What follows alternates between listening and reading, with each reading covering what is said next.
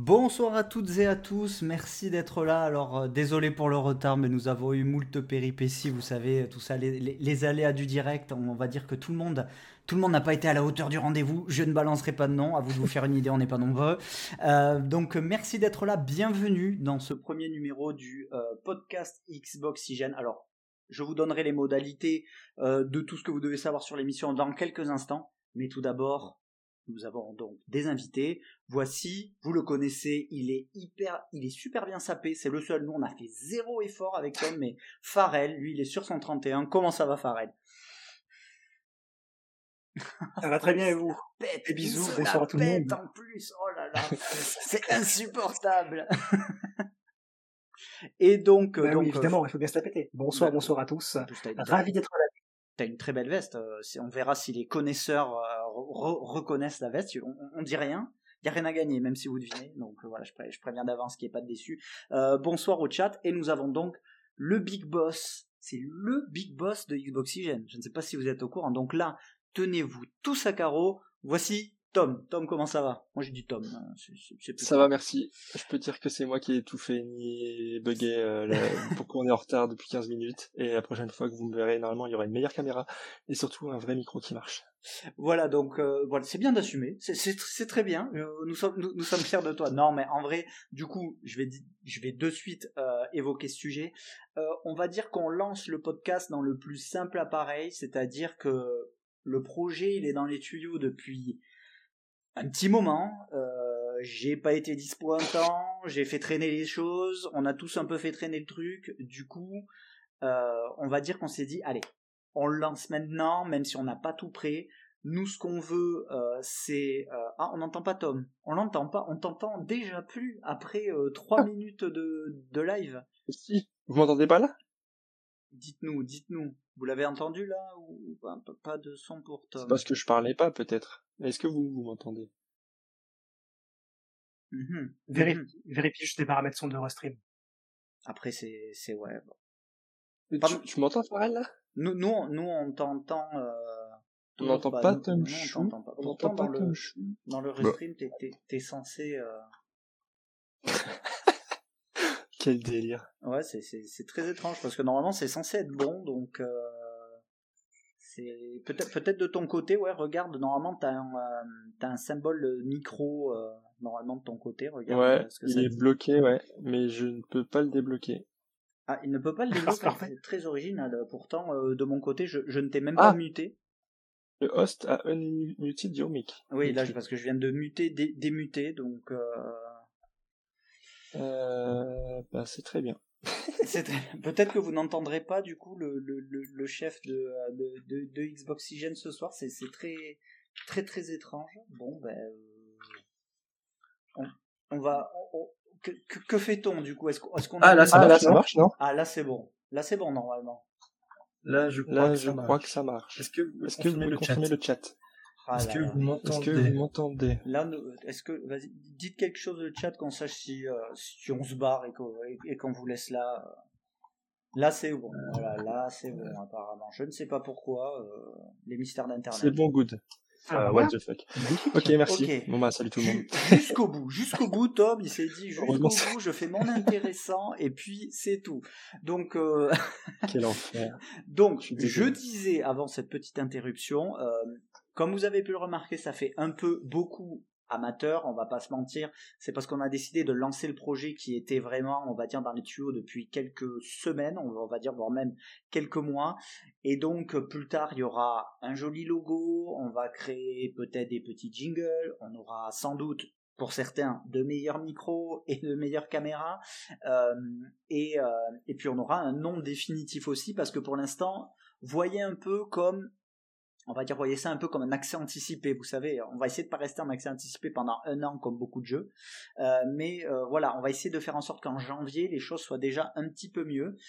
Euh, d'ici là, tout ça pour vous dire que normalement, si tout va bien, mais vous le savez, bon, on va pas vous faire le dessin, mais on a tous notre vie à côté. Mais ce podcast a vocation à être un podcast hebdomadaire. donc toutes les semaines, on se retrouvera pour parler de l'actualité Xbox, évidemment on n'exclut pas de rajouter des rubriques au fur et à mesure et donc euh, peut-être aussi d'ajouter des rubriques hors Xbox, parce que bon, on est avant tout fan de jeux vidéo, évidemment le focus sera mis sur Xbox, et pour chaque nouvelle émission, il y aura un sujet principal qui sera en rapport avec l'actualité ou quelque chose, euh, on va dire peut-être parfois d'un peu plus généraliste, et aussi les trois qu'on voit là. Alors moi, si tout va bien, je serai tout le temps là, normalement, puisque je ferai office de présentateur, mais il se peut que parfois les participants changent. Parfois on sera peut-être trois en tout, parfois quatre. On va essayer de pas dépasser, euh, de, de, pas mettre, euh, de, pas mettre plus, euh, parce que ça va vite devenir le bras. Je vois, il y en a qui veulent déjà, ah non, pas de PlayStation, c'est bon. S'il vous plaît, quand même, voilà, on va, on, va pas on va pas commencer. Bon, bref, en tout cas pour l'instant, ce soir, ça va être Xbox particulièrement. Et euh, donc voilà, pour ce qui est du projet en lui-même pour commencer, euh, on vous apportera bien évidemment euh, des, de nouvelles informations, vous verrez l'évolution au fil du temps, je l'espère. pour commencer, on va, directement y aller parce qu'on a déjà perdu assez de temps, on va dire. Farel, à quoi joues-tu en ce moment? Et je précise, ça peut être chez Xbox, ça peut être ailleurs. Quels sont tes jeux du moment? Oh, c'est ailleurs. Mon jeu du moment, c'est Pokémon, bien évidemment. Quelle Violet. Ouais, violet. Alors, tu, tu, tu t'amuses bien avec tous tes bugs? Ah, un kiff absolu. Et il y a toujours moins de bugs que sur la plupart des jeux qui sortent actuellement. Genre Modern Warfare 2, etc. Donc, euh, il faut savoir avoir raison garder un petit peu. Et du coup, je suis curieux, tu joues qu'à Pokémon, je veux dire, genre, est-ce que t'es, t'es, t'es, on va dire, le fan qui fait que dès qu'il y a Pokémon, le monde s'arrête et puis tout le reste, euh, tant pis alors, normalement, à la sortie d'un nouveau Pokémon, usuellement, je déclare ma mort en préfecture. Ah oui. Je jette mon téléphone par la fenêtre. là, non. Là, effectivement, je, suis toujours là. On avait déjà prévu ça avant la sortie, donc je suis là. Fidèle au rendez-vous, mais oui, effectivement, quand un nouveau jeu Pokémon sort, je ne fais que ça. D'accord. Bon, bah écoute, du coup, je te demande pas à quoi tu joues d'autre. Euh, Tom, est-ce que tu as le temps de jouer euh, en ce moment? Euh, oui, un petit peu. J'ai surtout joué à Modern Warfare 2, mhm. qui n'est pas aussi buggé. Ça va les bugs dit. Et surtout C'est un concours, de bugs ce soir. je joue beaucoup à Warzone 2 en fait avec euh, Moot, si Moot euh, nous regarde euh, bisous bisous. Et vraiment Warzone 2 c'est top. Bon, il y a eu des problèmes au lancement, mais euh, vu la charge, mais sinon, enfin, pour un jeu gratuit, c'est incroyable la qualité du, du truc quand même. Et du coup, tu ne fais que du Call of en ce moment, ouais, et toujours euh, aussi du Carcassonne sur mobile, mais euh, je sais pas si ça ah. intéresse beaucoup de Alors peut-être un peu moins, effectivement. Euh, donc je vais pas. Désolé, ne le prends pas mal. Je ne vais pas te demander de nous faire un exposé sur Carcassonne, hein, même si je sens que ça te démange. mais non, bon, bah écoute, j'espère que tu t'amuses bien, parce qu'après tout, il faut jouer sur mobile. Moi aussi, ça m'arrive. Je joue à une sorte de. ça s'appelle ça s'appelle Harry Potter, euh, c'est pas mieux, ça s'appelle Harry Potter Puzzles and Spells, c'est une sorte de match 3 Candy Crush, voilà. Quand je suis au chiottes, en gros, bon, ben, ah, euh, voilà, ça fait, ça fait passer le temps quand, quand, quand c'est un peu long. Euh, sinon, euh, sinon, je joue en ce moment à, à, pas mal de trucs, je me pomme sur pas mal de jeux, God of War Ragnarok, Persona 5 Royal sur Switch, de temps en temps un petit peu de The Elder Scrolls Online et de No Man's Sky. Je, je, vais un peu dans, euh, dans, dans tous les sens, on va dire, et bienvenue à celles et ceux qui nous rejoignent dans le, euh, dans le chat. Euh, donc voilà pour notre petit, notre petit tour d'horizon des, des, jeux du moment. Hein. Du coup, bon, on va pas faire non plus en accéléré, mais je propose qu'on passe à la suite. Donc chaque semaine, on va faire un focus sur, on va dire, les grosses news de la semaine. Donc elles sont sélectionnées, on va dire, par mois, arbitrairement, mais après, bon, évidemment, c'est quand même les grosses news dont vous avez peut-être entendu parler. Et on va essayer, quand il y a matière à dire quelque chose, évidemment, on va essayer d'apporter notre expertise. Alors, attention, euh, notamment, je vois, on nous a déjà posé la question, est-ce que vous allez parler d'Activision Blizzard, etc. Oui, on va en parler, mais gardez à l'esprit que nous ne sommes pas des avocats, nous ne sommes pas spécialisés dans le droit euh, ou dans l'économie, et que donc on ne peut vous donner qu'un avis, on va dire, de, de joueurs, ce que nous sommes, euh, ce que nous sommes avant tout. Et, euh, et donc voilà, peut-être qu'on se perfectionnera au fur et à mesure, mais effectivement, vous attendez pas non plus à ce qu'on vous dise, oui, effectivement, le deal entre Microsoft et Activision Blizzard va aller jusqu'au bout voilà, euh, on n'est pas encore à, ce niveau euh, d'expertise, sauf peut-être Farrell qui lui a un costard, on a vraiment un avocat, peut-être qu'il a des choses à, nous révéler. Écoutez, monsieur Thibault. Écoutez, monsieur Thibault. On va, on va commencer. Ce rachat est un scandale. Moi, je veux continuer à jouer à Call of Duty sur ma PlayStation. Vous entendez? Ma PlayStation. Alors, ça commence très fort déjà. Avec, avec, des trolls, ça commence euh, très très fort. Euh, bonsoir. Ah bah, il faut bien. On est Bonsoir à, à, à, ceux qui, qui viennent d'arriver. Bonsoir. Donc, dans les news de la semaine, on va commencer et il y a un studio ce soir qui va être à l'honneur. Et c'est un studio qui s'appelle Crystal euh, Dynamics, Dynamics si vous voulez mettre l'accent. Ah. Euh, parce que bah, Crystal Dynamics a quand même une actualité assez riche. Euh, il s'est passé pas mal de trucs. Alors, c'est un studio qui est très connu pour. Est-ce qu'on est obligé de citer Tomb Raider? Je pense que tout le monde connaît Tomb Raider. Forcément, le jeu que tout le monde adore aussi, Marvel's Avengers. Voilà. également obligé, obligé. Oui, moi j'adore. C'est vrai? Ouais, mais j'ai le collecteur derrière, j'ai les figurines et tout. Ah, j'adore. Franchement, j'y ai passé des centaines et des centaines d'heures. Ah ouais, d'accord. Bon, écoute, on en parlera peut-être euh, plus, plus tard. on parlera peut-être plus tard entre ça et Pokémon. Disons que t'as des goûts. Euh, bon, bref. Euh, donc, pour ce qui est de, de, de Crystal Dynamics, euh, il y a une info qui est tombée il y a quelques jours de cela et qui parle du développement d'une exclusivité Xbox, oui ça existe, euh, qui s'appelle Perfect Dark. Vous n'êtes pas sans savoir qu'un reboot est actuellement en cours de développement. Il a été annoncé justement au Game Awards 2020 déjà, ça fait, ça fait déjà deux ans. Euh, autant dire qu'on n'en a pas vu grand chose et il se trouve qu'il était à la base développé par The Initiative et que depuis Crystal Dynamics a, on va dire, rejoint la, la petite fête et épaule The Initiative sur le développement. Et effectivement j'allais dire mais le chat m'a devancé la chaîne NoClip a sorti euh, donc une chaîne euh, très connue pour ses documentaires sur euh, sur certains studios certains jeux a sorti un énorme documentaire que j'ai regardé aujourd'hui sur Crystal Dynamics justement qui va des débuts jusqu'à aujourd'hui. Et c'est vraiment très intéressant je vous encourage à le regarder. Alors pour l'instant c'est il me semble que ce n'est disponible qu'en anglais sous-titré. Donc voilà si vous n'avez pas peur de l'anglais vous pouvez regarder. Et il y a de super super documentaires sur cette chaîne. Il y en a eu, je crois, sur Arkane Studios, sur Bethesda Game Studios, sur id Software. Enfin, si vous êtes fan de Xbox et de Bethesda, ils ont fait énormément de trucs avec Bethesda. Donc, euh, et aussi très intéressant sur le développement de Hades, aussi euh, qui est un excellent jeu et ils avaient fait vraiment un très très très euh, très très très gros documentaire là-dessus. En tout cas, tout ça pour dire que Perfect Dark, on n'a pas de nouvelles, mais d'après euh, les dernières informations euh, communiquées par Phil Rogers, qui est donc un, des responsables de Crystal Dynamics, le développement avance bien.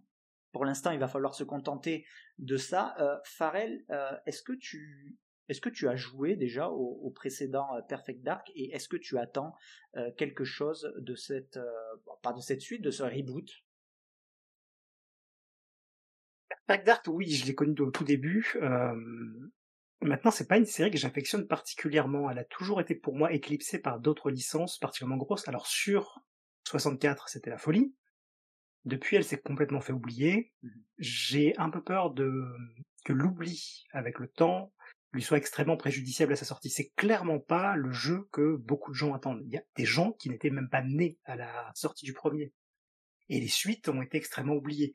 Donc apprendre ça, je, j'ai du mal, malgré tout, et malgré ma passion pour Crystal Dynamics et pour, euh, et, pour ce genre de jeu, j'ai beaucoup de mal à le voir comme étant une info euh, de premier plan.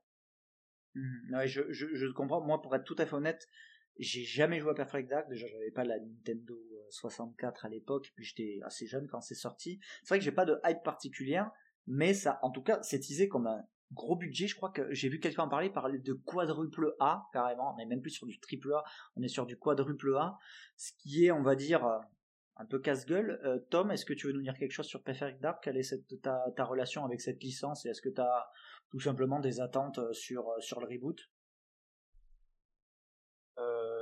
Non, pas particulièrement. J'ai jamais, enfin, j'ai joué très peu sur 64. J'ai joué beaucoup à GoldenEye, mais pas, pas celui-là sur celui sur 360, il était pas terrible du tout, faut le dire. À part techniquement, c'était de la folie, mais sinon tout le reste était un peu cassé. C'est ce qu'il dit dans le chat, ouais, que Perfect Dark 0, c'était quand même pas ouf, ouais. Non, à part les textures de dingue sur les murs, moi je me, je me collais au mur juste pour voir, pour dire, waouh, la 360, la 360, elle sait faire ça. mais c'est tout, et sinon j'en attends euh, juste euh, un, espèce de Tomb Raider futuriste, peut-être un peu, un peu mature, un peu, euh, ouais, je sais pas. Pour l'instant, c'est pas la licence que j'attends le plus, enfin, ni l'un des jeux first party que j'attends le plus chez Xbox là. Et puis de toute façon, pour l'instant, on sait quasiment rien, on va dire. Euh, c'est vrai qu'il a été annoncé il y a deux ans. Alors, il y a deux ans, on savait déjà quand même qu'il euh, il sortirait pas de suite, évidemment. Mais euh, c'est vrai que Xbox, euh, on, aura l'occasion d'en reparler, a quand même annoncé beaucoup de jeux, euh, on va dire, en, 2020 et qu'on n'a toujours pas vu. Quoi. Mais bon, quoi qu'il en soit, justement, tu as, parlé de Tomb Raider. Alors je propose qu'on justement on passe vers cette licence parce que Crystal Dynamics a également parlé du a annoncé un nouveau Tomb Raider en avril dernier. Alors pour l'instant on sait rien si ce n'est qu'il est développé sous Unreal Engine 5. et donc tout simplement ce même Phil Rogers a annoncé que le studio espérait euh, nous le montrer ou du moins avoir des choses à nous dire sur ce Tomb Raider euh, l'année prochaine, donc courant de 2023, sans plus d'informations. Euh, moi j'ai une petite question parce que c'est vrai que Tomb Raider, on a peut-être l'impression d'avoir fait un peu le tour. Moi c'est vrai que Shadow of the Tomb Raider m'avait laissé assez indifférent, j'avais pas mal aimé le reboot de, de 2013, mais c'est vrai que sinon ça commençait un peu à tourner en rond. Tom, qu'est-ce que tu as pensé toi des, des derniers Tomb Raider? Si tu les as fait, évidemment. je suis très mauvais. Non, vaut mieux demander à Farrell, je les ai pas fait.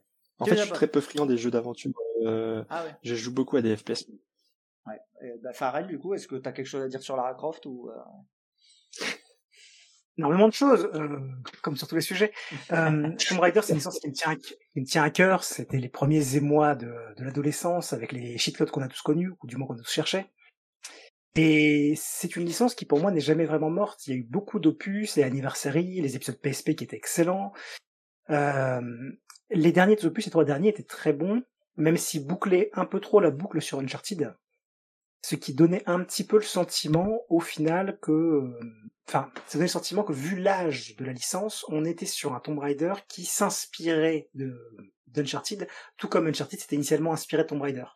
Maintenant, savoir qu'il y en a un nouveau, Vu ce qu'on en sait, c'est-à-dire pas grand-chose, ça sera visiblement pas une suite, mais peut-être un nouveau reboot, qui serait plus potentiellement dans le dans l'esprit des premiers. Je fais confiance à, Crystal Dynamics, j'aurais toujours fait confiance, Marvel's Avengers en tête, donc j'attends de voir, et je pense que c'est un jeu que je ferai grand plaisir. Là, ce que vous voyez, euh, que, je vous ai mis, c'est un prototype euh, de ce que aurait pu être le fameux Tomb Raider qui est sorti en 2013, le reboot. Il faut savoir qu'à la base, Crystal Dynamics, là, je crois que ça s'appelle Tomb Raider Ascension. Euh, il faut savoir qu'à la base, euh, euh, Crystal Dynamics était parti sur quelque chose de beaucoup plus axé survival horror. Et je trouvais ça très intéressant, mais finalement, ils ont gardé que le côté vraiment survival pour le pour le jeu tel qu'on le connaît. Euh, est-ce que euh, peut-être alors c'est vrai que commence à y avoir un peu embouteillage avec Survival Horror parce que c'est vrai que l'année prochaine il y a le retour de Dead Space, de Resident Evil 4, il y a Callisto Protocol bientôt, euh, Silent Hill 2 même. Bon là ce sera une exclusivité temporaire côté côté PlayStation. Est-ce que peut-être un Tomb Raider un peu à la sauce Survival Horror ça vous semblerait intéressant Farrell? Ça me semble pas intéressant, ça me semble indispensable. Mmh vu les succès que sont actuellement des jeux comme The Last of Us, The Last of Us Remastered, The Last of Us Remake, The Last of Us 2, The Last of Us 2 Remake, etc., et tous ces genres de jeux-là qui font toujours des succès, il y a potentiel avec la licence Tomb Raider, avec tout le lore qui a été installé, surtout sur euh, certains vieux épisodes, je pense à l'épisode PS2 qui a, qui a instauré énormément de choses autour d'un côté mystique, euh, il y a vraiment possibilité de faire quelque chose avec cette mythologie et de nous faire un très bon survival.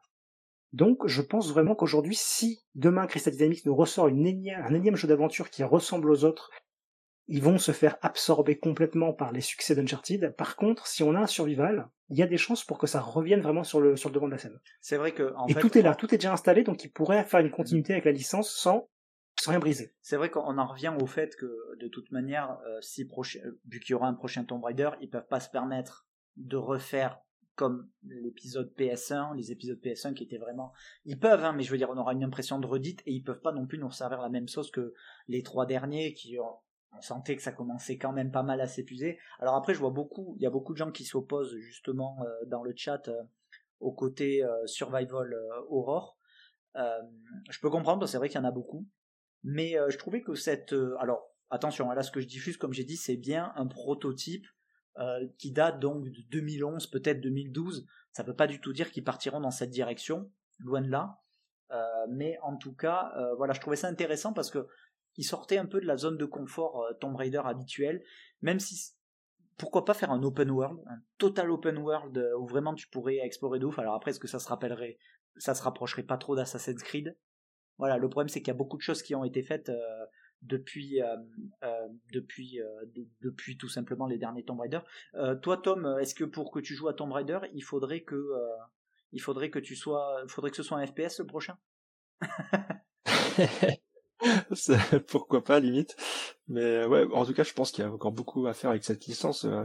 C'est un peu inépuisable j'ai l'impression mais ce qui joue beaucoup je pense c'est le setting euh, un peu comme comme les Forza Horizon, j'ai l'impression, tu vois, limite pas peu importe l'histoire, mais euh, c'est tout ce qu'il y a autour, quoi, qui, qui peut faire euh, créer de l'attente, etc. C'est savoir où est-ce que Lara va faire ses prochaines aventures et tout. Et je pense que c'est quand même une licence qui a l'ADN d'un jeu d'aventure et la faire basculer vers le survival, surtout maintenant où il y a embouteillage, comme t'as dit euh, bah moi je trouve ça un peu risqué peut-être. Alors qu'il n'y a pas des masses de jeux d'aventure finalement. En tout cas sur Xbox, bah il y en a pas ou très très très très peu, pas des jeux matures en tout cas. Chez Sony, ok, il y en a quelques-uns, mais euh, chez Xbox il y a clairement une place à prendre. Et la preuve, Microsoft avait acheté l'exclu euh, de Tomb Raider pendant un moment. Euh, c'est pas pour rien, c'est parce qu'ils avaient un trou à combler quoi. Donc je pense pas qu'il faille forcément s'éloigner de ce du genre tel qu'il est aujourd'hui. une autre histoire, un autre setting et, et pourrait convenir, je pense pour moi, mais bon, c'est vrai que euh, pour rebondir à un, message dans le chat, c'est vrai que je vois beaucoup de gens qui demandent un peu le retour de la Lara badass des, euh, des, premiers Tomb Raider. Euh, parce que c'est vrai que, bon, on va pas faire un procès à Crystal Dynamics, mais c'est vrai qu'ils sont partis vraiment vers quelque chose de plus, pas forcément de plus mature, mais on va dire ils ont voulu représenter Lara peut-être de manière un peu plus humaine. parce que c'est vrai que dans les premiers, c'était quand même c'était presque une super héroïne, hein, on va pas on, va pas se mentir et puis avec tout ce qui a pu être dit justement sur son sur son aspect physique également c'est quelque chose qu'on peut pas esquiver. Euh, est-ce que tu penses que toi un retour de Lara Croft on va dire à l'ancienne avec tout ce qui va avec, c'est-à-dire euh, l'exubérance peut-être à la fois physique et peut-être aussi au niveau de ses performances euh, euh, qui du coup feraient d'elle plus une super héroïne qu'une humaine. Est-ce que tu penses que dans les années 2020 ce sera encore bien perçu?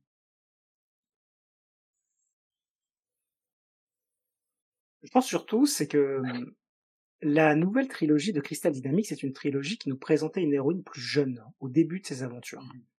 Donc c'est normal qu'elle soit plus immature, qu'elle ait plus de difficultés, qu'elle soit plus humaine. La Lara Croft des premiers jeux était une, aventurière expérimentée depuis très longtemps. Elle avait déjà récupéré des tas de choses, elle avait l'arche d'alliance qui lui servait à poser ses clés dans son entrée.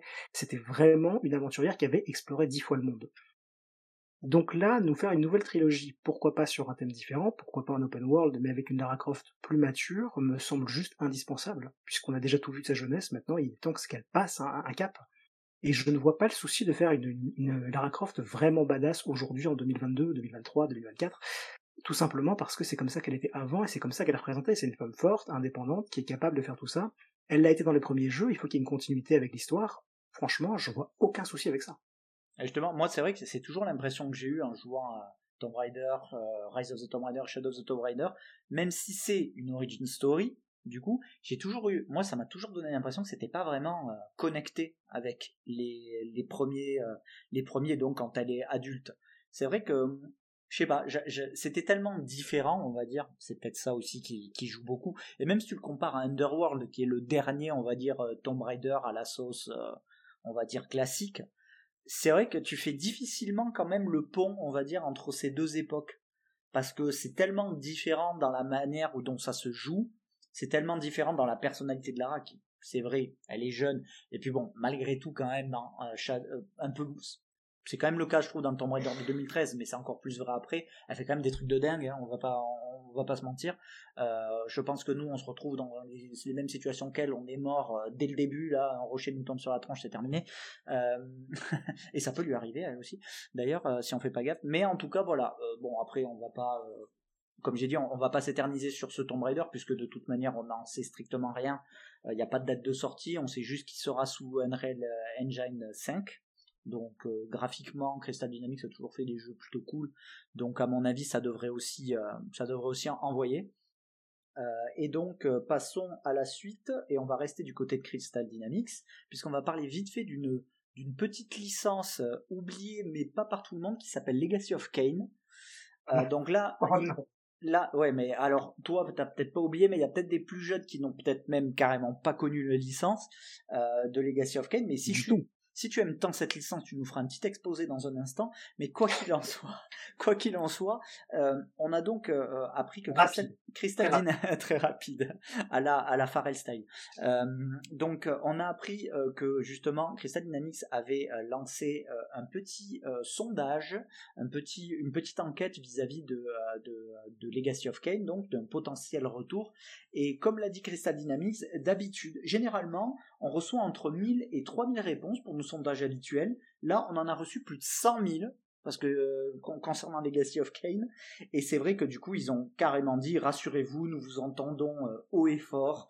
Euh, c'est un peu la manière de dire voilà, à mon avis, il y a moyen que la, franchise revienne. Et surtout, en plus, dans le fameux documentaire de, nos clips, ils en parlent un petit peu. Et on voit clairement que les gens du studio disent oui, effectivement, on nous parle presque tout le temps de Legacy of Kane. Euh, c'est un peu euh, clin d'œil, clin d'œil. Euh, voilà, patientez un petit peu. Il y a des chances que ça revienne. Mais la question est est-ce que Legacy of Kane peut revenir d'une autre manière qu'un remake? Farrell. Est-ce qu'à un moment quelconque, on aurait pu envisager que Legacy of Kane s'arrête, vu le succès incroyable du premier du, euh, du Soul River. Les suivants étaient un peu moins, un peu moins bons, mais ils ont quand même eu leur, leur succès. Le fait que la licence soit arrêtée pour moi, c'est une hérésie du jeu vidéo. C'est incompréhensible. Là, il faut que ça revienne, et oui, il faut que ça revienne sur un remake du premier absolument, qui était le meilleur, incontestablement, qui était fou dans ses choix, dans ses propositions de gameplay. Il faut absolument qu'il puisse nous redonner une aventure comme ça pour faire découvrir aux jeunes générations ce qu'est le Legacy of Kane et pourquoi est-ce que les fans sont aussi euh, attachés à la licence. Mais est-ce qu'ils peuvent, à ton avis euh, Mais là, à aujourd'hui, je pense. J'allais dire, est-ce qu'ils peuvent tout simplement un peu, on va dire, euh, réinsuffler cette magie? Parce que Legacy of Kane, maintenant, je suis désolé, mais ça peut paraître un peu vieillot. Il faut, faudra forcément moderniser le gameplay et le concept pour tout simplement bah, que les jeunes, les, les, les, joueurs, on va dire les, les, plus jeunes, n'aient pas tout simplement une aversion en prenant la manette en main en se disant que voilà, c'est euh, c'est un peu le euh, c'est un peu le bordel à contrôler. Il faudra forcément moderniser. Et est-ce que tu peux conserver euh, quand même cette essence qui était euh, qu'avait Legacy of Kane à l'époque? Complètement. Le premier Legacy of Kane, je rappelle, était une vue du dessus. Mm. Euh, on était sur une vue isométrique qui ressemblait, qui faisait beaucoup penser à Diablo. Il n'y a aucune raison pour qu'il ne puisse pas s'orienter vers quelque chose d'un peu plus action. C'est vrai que c'est les Soul Reaver qui sont les plus, qui sont un peu plus connus. Euh, Soul Reaver 1 qui était sorti sur PlayStation, qui lui a vraiment marqué son époque. Mm-hmm. Et, d'ailleurs, Tom, ça fait un moment qu'on l'entend plus. Lui, euh, on parle pas de FPS. Du coup, c'est la déconnexion complète. Legacy of Kane, peut-être, non? Pas joué, non. Pas joué. la, prochaine fois, la prochaine fois, on se rencardera avec euh, les sujets pour que tu me dises. Alors ça, en fait, je m'en fous. Ça, je m'en fous. Ça, je m'en fous. Et puis euh, bon, tu nous rejoindras plus tard. Et nous, on commencera sans toi en, attendant, en attendant problème de micro. bon bah du coup on va passer sur Legacy of Kane puisque de toute manière euh, bah on sait rien de plus.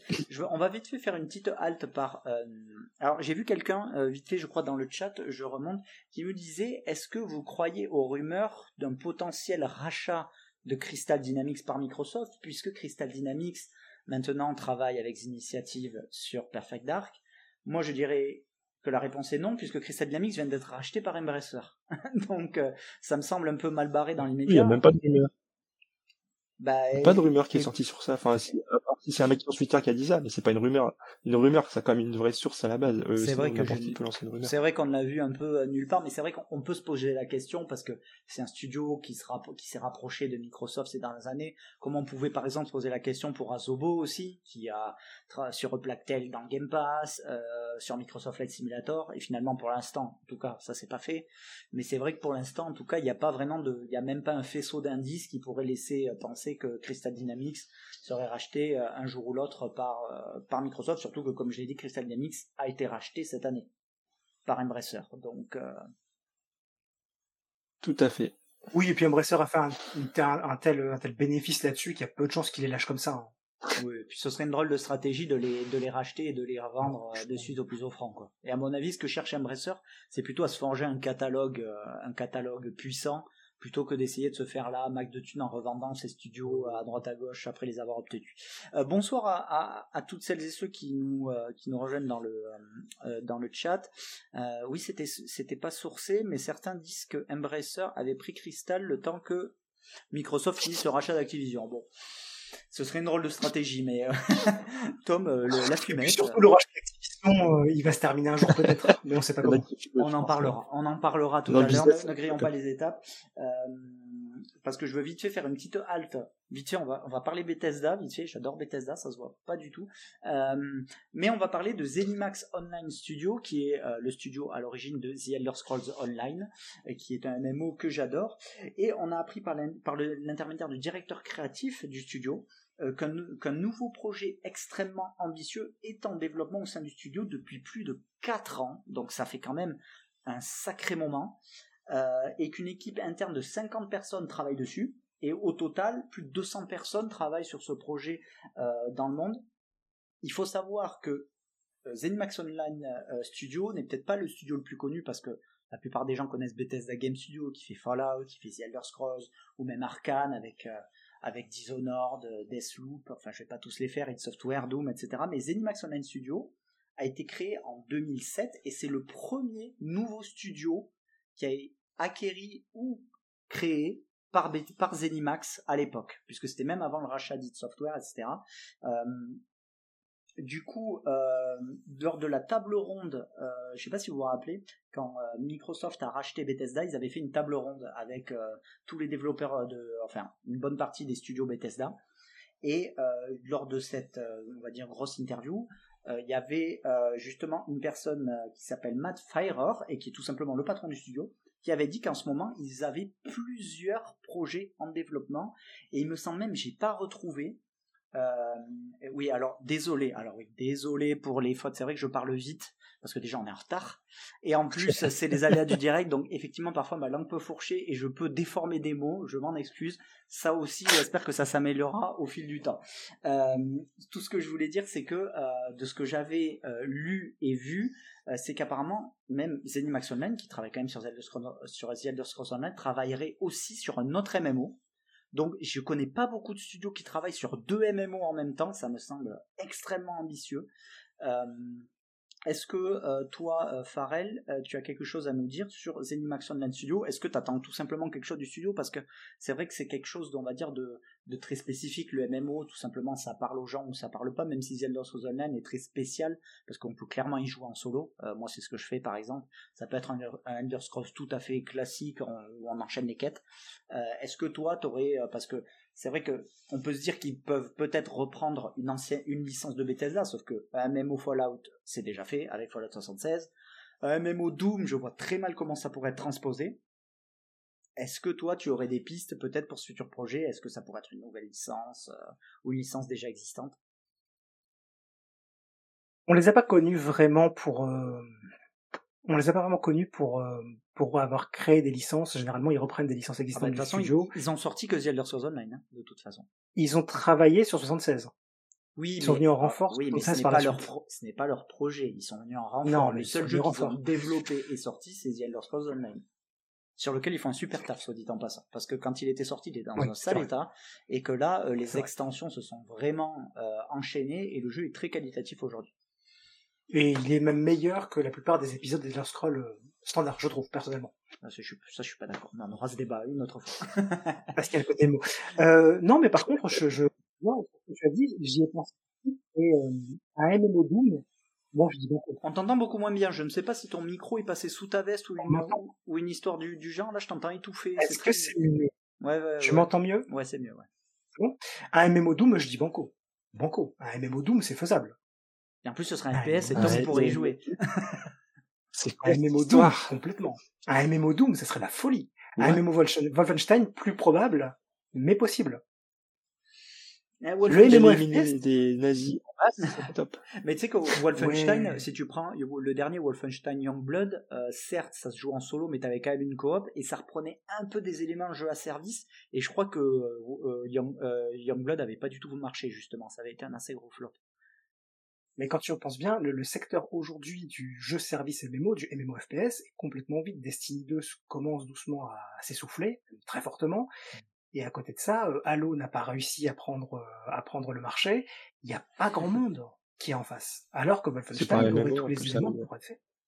Justement, mais c'était pensé, enfin, on aurait pu penser que ça, ça, allait surfer sur ce secteur-là, mais pas du tout.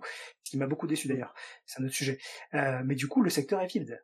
Pourquoi ne pas se lancer là-dessus avec un Wolfenstein ou un Doom Doom, ça va être plus compliqué, mais ça peut être très sympa. mais ça, peut être une ouais, ça peut être une nouvelle licence ou effectivement un jeu à licence euh, Marvel est peut-être arrivé faire Toc Toc, on voudrait faire un MMO Marvel, euh, Toc Toc euh, Star Wars, puisque il faut pas oublier qu'avec avec Lucasfilm Games, je crois que c'est comme ça que ça s'appelle maintenant, Bethesda travaille sur un jeu Indiana Jones qui est développé par Machine Games qui font justement Wolfenstein.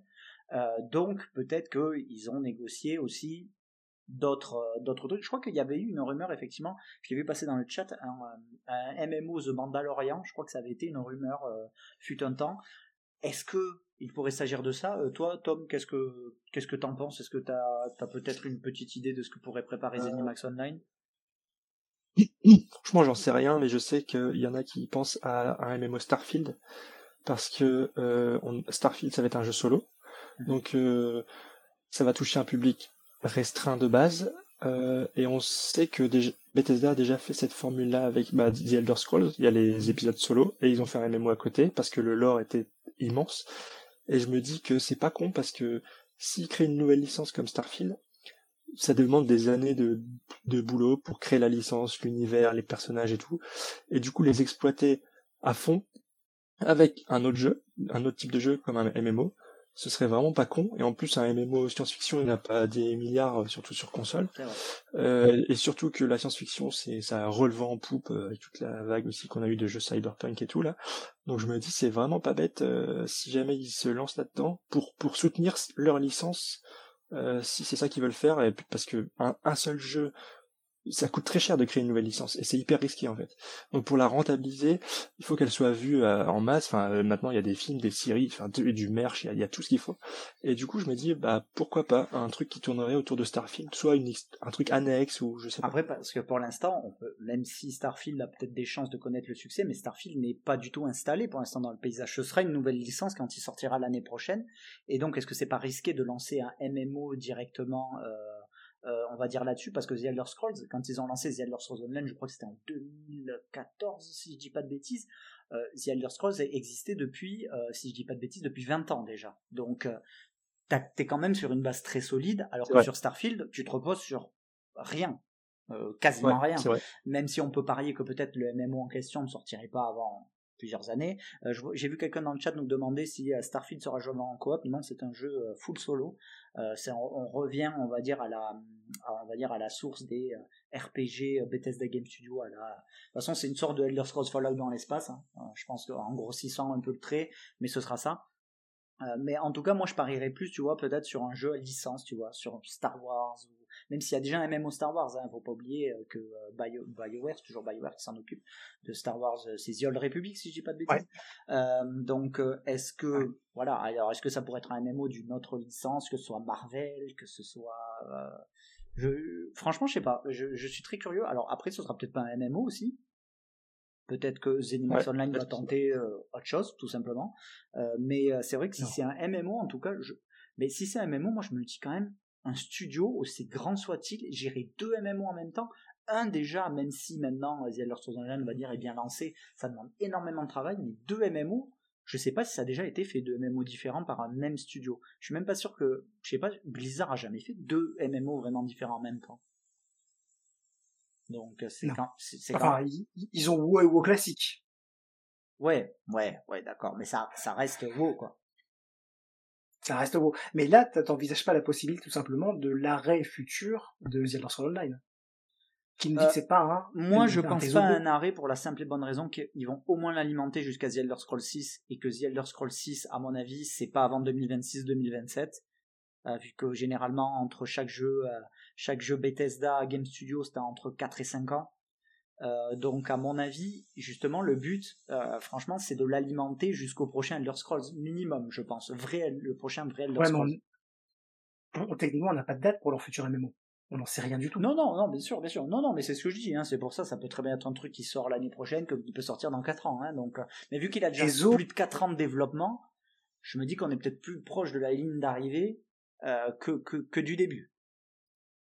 Pas forcément, parce que Tezo commence aussi à s'essouffler, même si son arrivée sur le Game Pass lui a fait sans doute beaucoup de bien. À côté de ça, tu as des mastodontes type FF14 qui sont indétrônables. Mais ne pas oublier que, tous les... ne pas oublier que ce MMO de Zenimax Studios sortira dans le Game Pass. Oui, mais justement, imagine maintenant un Tezo 2 avec des graphismes type Elder Scrolls 6 qui arrive Day One dans le Game Pass. C'est comme si tu me disais, imagine un World of Warcraft 2. Ils l'ont jamais fait. Mais il pourrait. Mais il, pourrait, largement. il pourrait, on est d'accord. Les, les, gens se cassent et attendent le rachat.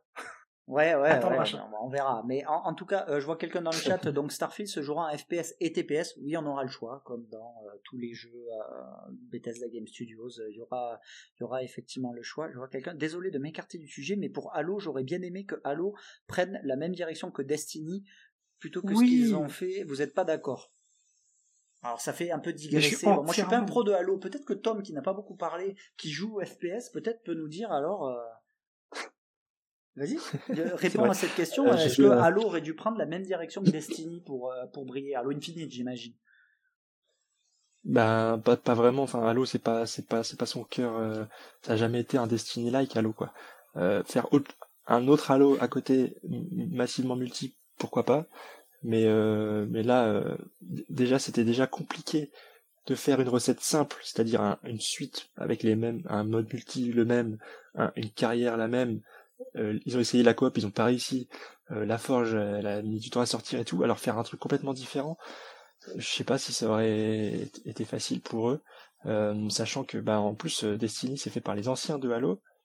Enfin, enfin c'est Bungie, ils ont créé Halo, donc ils, et voilà, c'est quand même des boss. Euh, les 343, ils ont jamais fait des, des jeux de, de ce type-là, donc euh, compliqué, je pense. Hmm, je pense aussi. Ouais. Techniquement, si je rebondis là-dessus, Bungie n'avait jamais fait non plus de MMO. Ils faisaient Halo. Et ils se sont lancés sur Destiny. Et aujourd'hui, on sait que on sait que Bungie a été a été ou va être, je ne sais plus, racheté par Sony. Il y a le partenariat qui est là. Ils l'ont. Du, du, bah voilà, ils l'ont. Du coup, il y a clairement un, et moi personnellement, je sais qu'à Halo 5 déjà, j'attendais une destinisation des licences parce que ça vieillit Halo.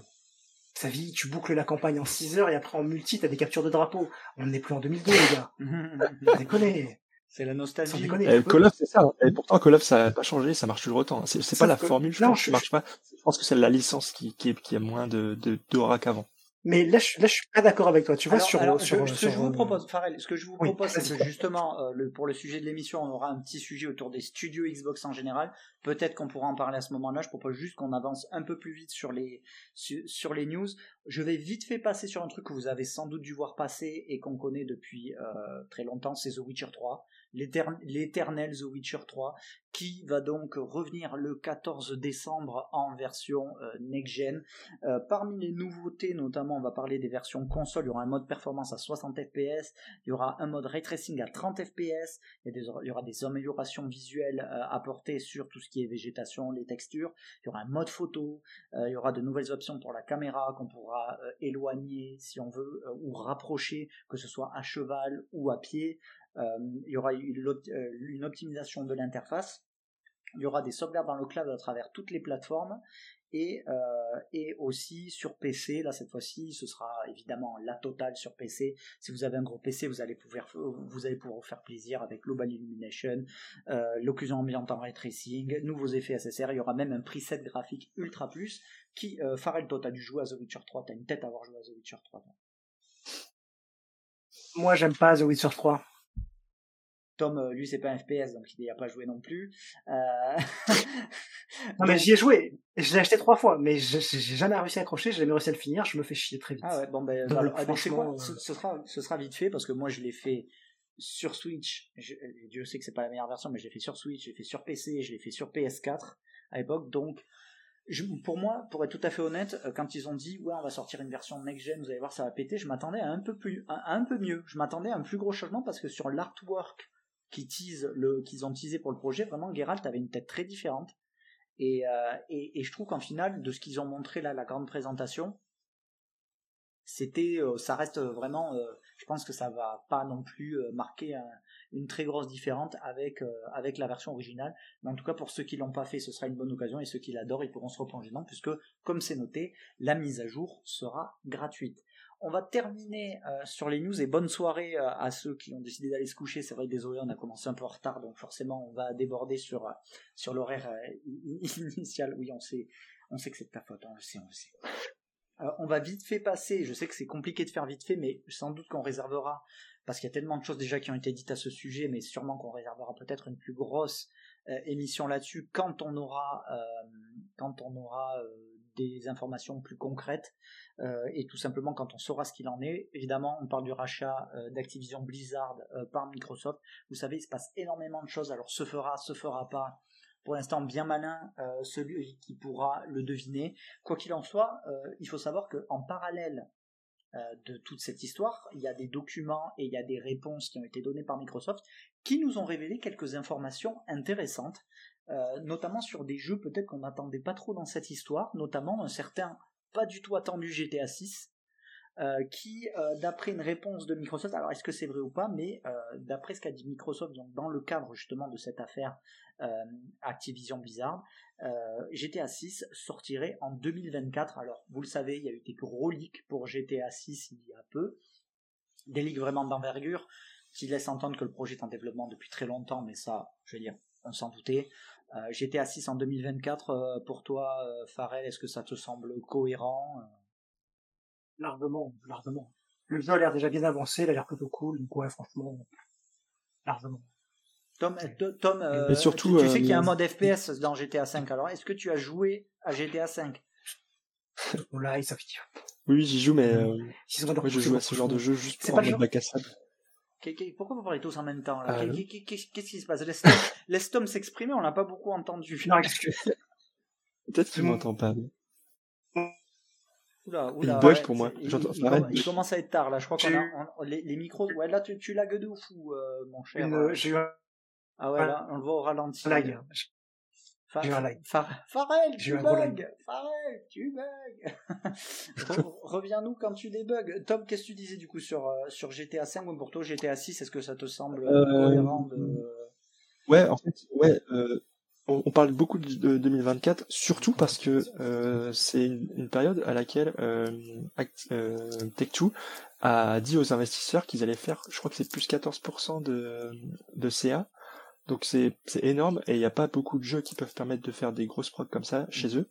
Et du coup, euh, les investisseurs qui suivent de près le, la boîte disent bah il y a que soit c'est un Red Dead, soit c'est un GTA qui doit sortir aux, alentours de 2024 pour que Tech2 réalise les bénéfices qui, qui sont attendus. Donc c'est plutôt un truc quand, quand, on lit leur compte en fait qu'on se dit ok il va avoir un GTA à cette période-là.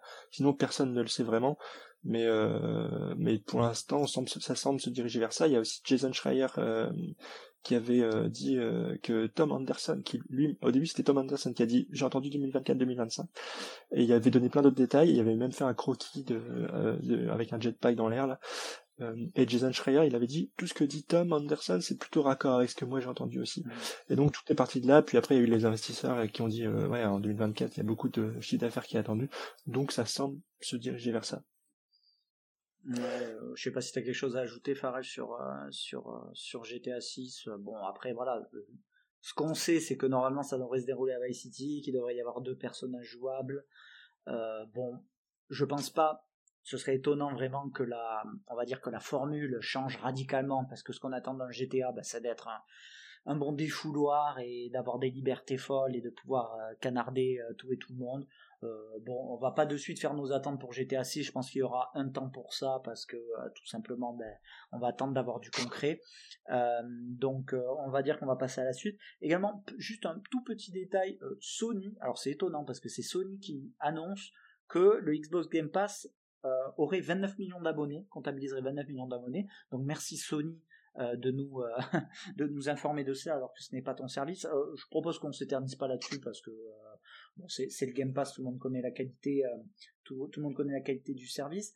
Euh, plus intéressant par contre, les prochaines consoles, oui, je sais, vous venez à, peine de peut-être trouver une Xbox Series X dans le commerce, et encore plus une PS5 si vous étiez à la recherche d'une PS5 et que vous aviez 50 euros de plus à dépenser.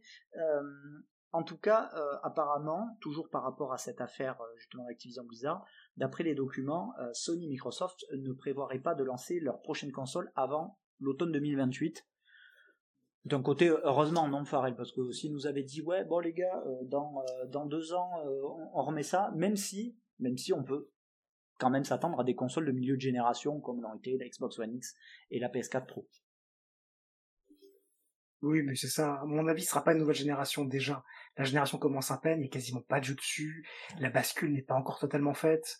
Ce serait ridicule de déjà commencer à prétiser une, future génération. On en a pour dix ans.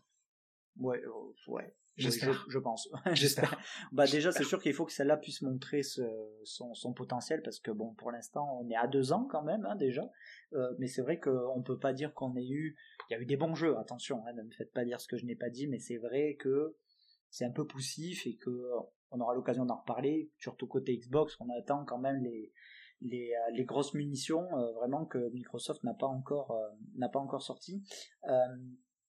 Bon après pour tout ce qui est d'Activision Blizzard aussi une rumeur cette fois-ci relayée par le New York Times qui dit qu'apparemment pour calmer Sony parce que vous n'êtes pas sans savoir que Sony euh, se montre assez euh, virulent quant au potentiel rachat d'Activision Blizzard par Microsoft. Euh, apparemment, Microsoft aurait proposé un deal à Sony. Ils auraient dit voilà, on peut vous faire, vous réserver, vous pourrez continuer à avoir Call of Duty pendant 10 ans.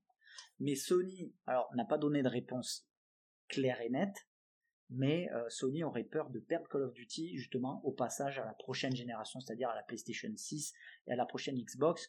Euh, justement, on parle de FPS, donc Tom, euh, selon toi, est-ce que Microsoft, est-ce que Micro, en fait, on en sait rien, mais est-ce que selon toi, Microsoft aurait des raisons de se garder Call of Duty rien que pour eux?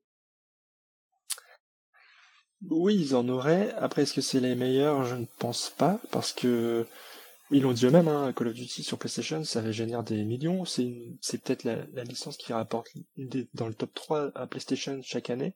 Donc ça, ça rapporte vraiment beaucoup de cash. Euh, donc je vois pas pourquoi il l'enlèverait à PlayStation, il perdrait beaucoup, et je suis pas sûr que ce qu'il perdrait de PlayStation, il le rattraperait en mettant exclusif chez eux. Il y a pas, enfin je veux dire, 100% des gens qui jouent à Call of sur PlayStation ne vont pas se dire ah bah ok Call of est sur euh, Xbox, je vais m'acheter une Xbox. Je, je crois pas. Mm. Donc ils ont tout intérêt à le garder chez eux, à le distribuer dans le Game Pass pour attirer des gens chez eux, et ceux qui veulent rester sur PlayStation pour avoir les exclus PlayStation et tout, eh ben ils le paieront plein pot 70 balles ou je sais pas, et ils généreront des royalties de ouf pour Microsoft. Sans compter les, les, cosmétiques et tous les trucs qu'il y a derrière après quoi. Dans une bonne mesure, on peut peut-être s'attendre à un format, on va dire un peu à la Minecraft, qui au final est resté sur tous les supports. Euh, voire même même d'autres licences. Alors d'après, apparemment pour les jeux Bethesda, ce sera différent, ce sera quand même des exclusivités. Mais euh, voilà, euh, ce qu'on peut comprendre, c'est par exemple, voilà, prenez The Elder Scrolls Online, par exemple, c'est le meilleur exemple. Ils restent chez PlayStation, ils reçoivent aussi toutes les extensions. Ils peuvent Call of Duty en plus, bah, ça retomberait dans les poches de Microsoft parce que si si par jeu ils en vendent 15 millions ou 30 ou 20 millions rien que sur PlayStation, je pense que Microsoft sera quand même assez content parce que faut pas oublier qu'ils mettent quand même beaucoup de thunes sur la table Microsoft pour acheter Activision Blizzard et qu'ils vont, même si c'est pas l'argent qui manque chez Microsoft, ils vont quand même, je pense, vouloir faire un peu de bénéfice. Euh, c'est pas un rachat juste pour faire joli, hein, on va pas se mentir. Donc c'est sûr que s'ils gardent des PlayStation en fait, et en plus, en plus, Xbox c'est plus vrai. Ils l'ont dit, eux ce qu'ils veulent c'est surtout vendre leurs services. Donc si t'as euh, si pour 10 balles, on va dire, peut-être que le prix a augmenté d'ici là, mais si pour 10 balles tu peux jouer au Call of le jour de sa sortie, c'est cool. Euh, eux, ce qu'ils veulent vendre surtout, c'est des services avant des consoles, donc ils ont aucun intérêt, je pense, à retenir des grosses exclusivités comme ça. Et surtout, ils ont dit en fait, euh, c'est simple, on veut pas briser des communautés. Et, euh, mhm. et du coup, Call of, il y a une grosse communauté, ils vont pas, ils vont pas la, casser en deux. Euh, Minecraft, c'était pareil. Par contre, les jeux Bethesda, oui, bah Starfield, il n'y a pas de communauté existante, c'est une exclue. Le The Elder Scrolls 6, il n'y a pas de communauté existante sur ce jeu qui est, c'est pas un jeu multi déjà, mhm. donc il sera exclusif. Ça, tout, tout, tout, ça, il est très logique finalement. Donc là où il y a une grosse communauté, ça veut dire en gros beaucoup d'argent à se faire, donc ils vont pas, ils ont aucun intérêt à la casser. Après, je me demande pourquoi ils veulent pas aujourd'hui écrire noir sur blanc, oui, euh, on continuera de sortir Call of Duty chez vous pendant euh, tout, le temps que vous existeriez, je, je j'en sais rien, mais ils, ont, ils sont quand même frileux à écrire noir sur blanc quelque chose qui les engagerait trop aujourd'hui. C'est vrai que c'est c'est un peu ce que je reprochais peut-être à Phil Spencer. Je te laisse la parole après euh, euh Farrell. Euh, boute pas, boute pas, tu vas pouvoir parler. Non, mais c'est vrai que en fait moi c'est ce qui m'étonne avec Phil Spencer qu'on voit très souvent dans les médias, contrairement aux exécutifs de PlayStation qu'on ne voit quasiment plus du tout. Phil Spencer et même tous ses proches, on peut, on peut parler de Aaron Greenberg ou de Sarah Bond ou de Matt Booty, enfin voilà, on les voit pas mal, on va dire, et ils parlent. Et c'est vrai que du coup, moi, je m'étais attendu quand même à ce que Phil Spencer soit assez cash, surtout que pour, euh, même s'il avait un peu ce doute aussi, mais pour Bethesda, il avait dit euh, qu'entre guillemets, ce serait du cas par cas. Donc là, il avait clairement pas caché qu'il pourrait y avoir des exclusivités il pourrait y avoir des jeux qui, qui sortiraient partout. Mais pour, pour je trouve Activision Blizzard, il reste un peu alors le rachat est pas fait, donc est-ce qu'il peut pas tout dire, tout simplement, pour l'instant? Mais c'est vrai que du coup, ça donne du grain à moudre à Sony aussi. Parce que si si Microsoft ne donne pas de réponse franche, Sony peut toujours dire ouais mais regardez voilà ils vont nous priver de Call of. Euh, tu voulais ajouter quelque chose toi Faren Ouais, tout simplement que il faut pas oublier que si Xbox ne veut rien signer, c'est peut-être avant tout parce qu'ils ne savent pas exactement de quoi demain sera fait. Aujourd'hui, ils misent tout sur le Game Pass.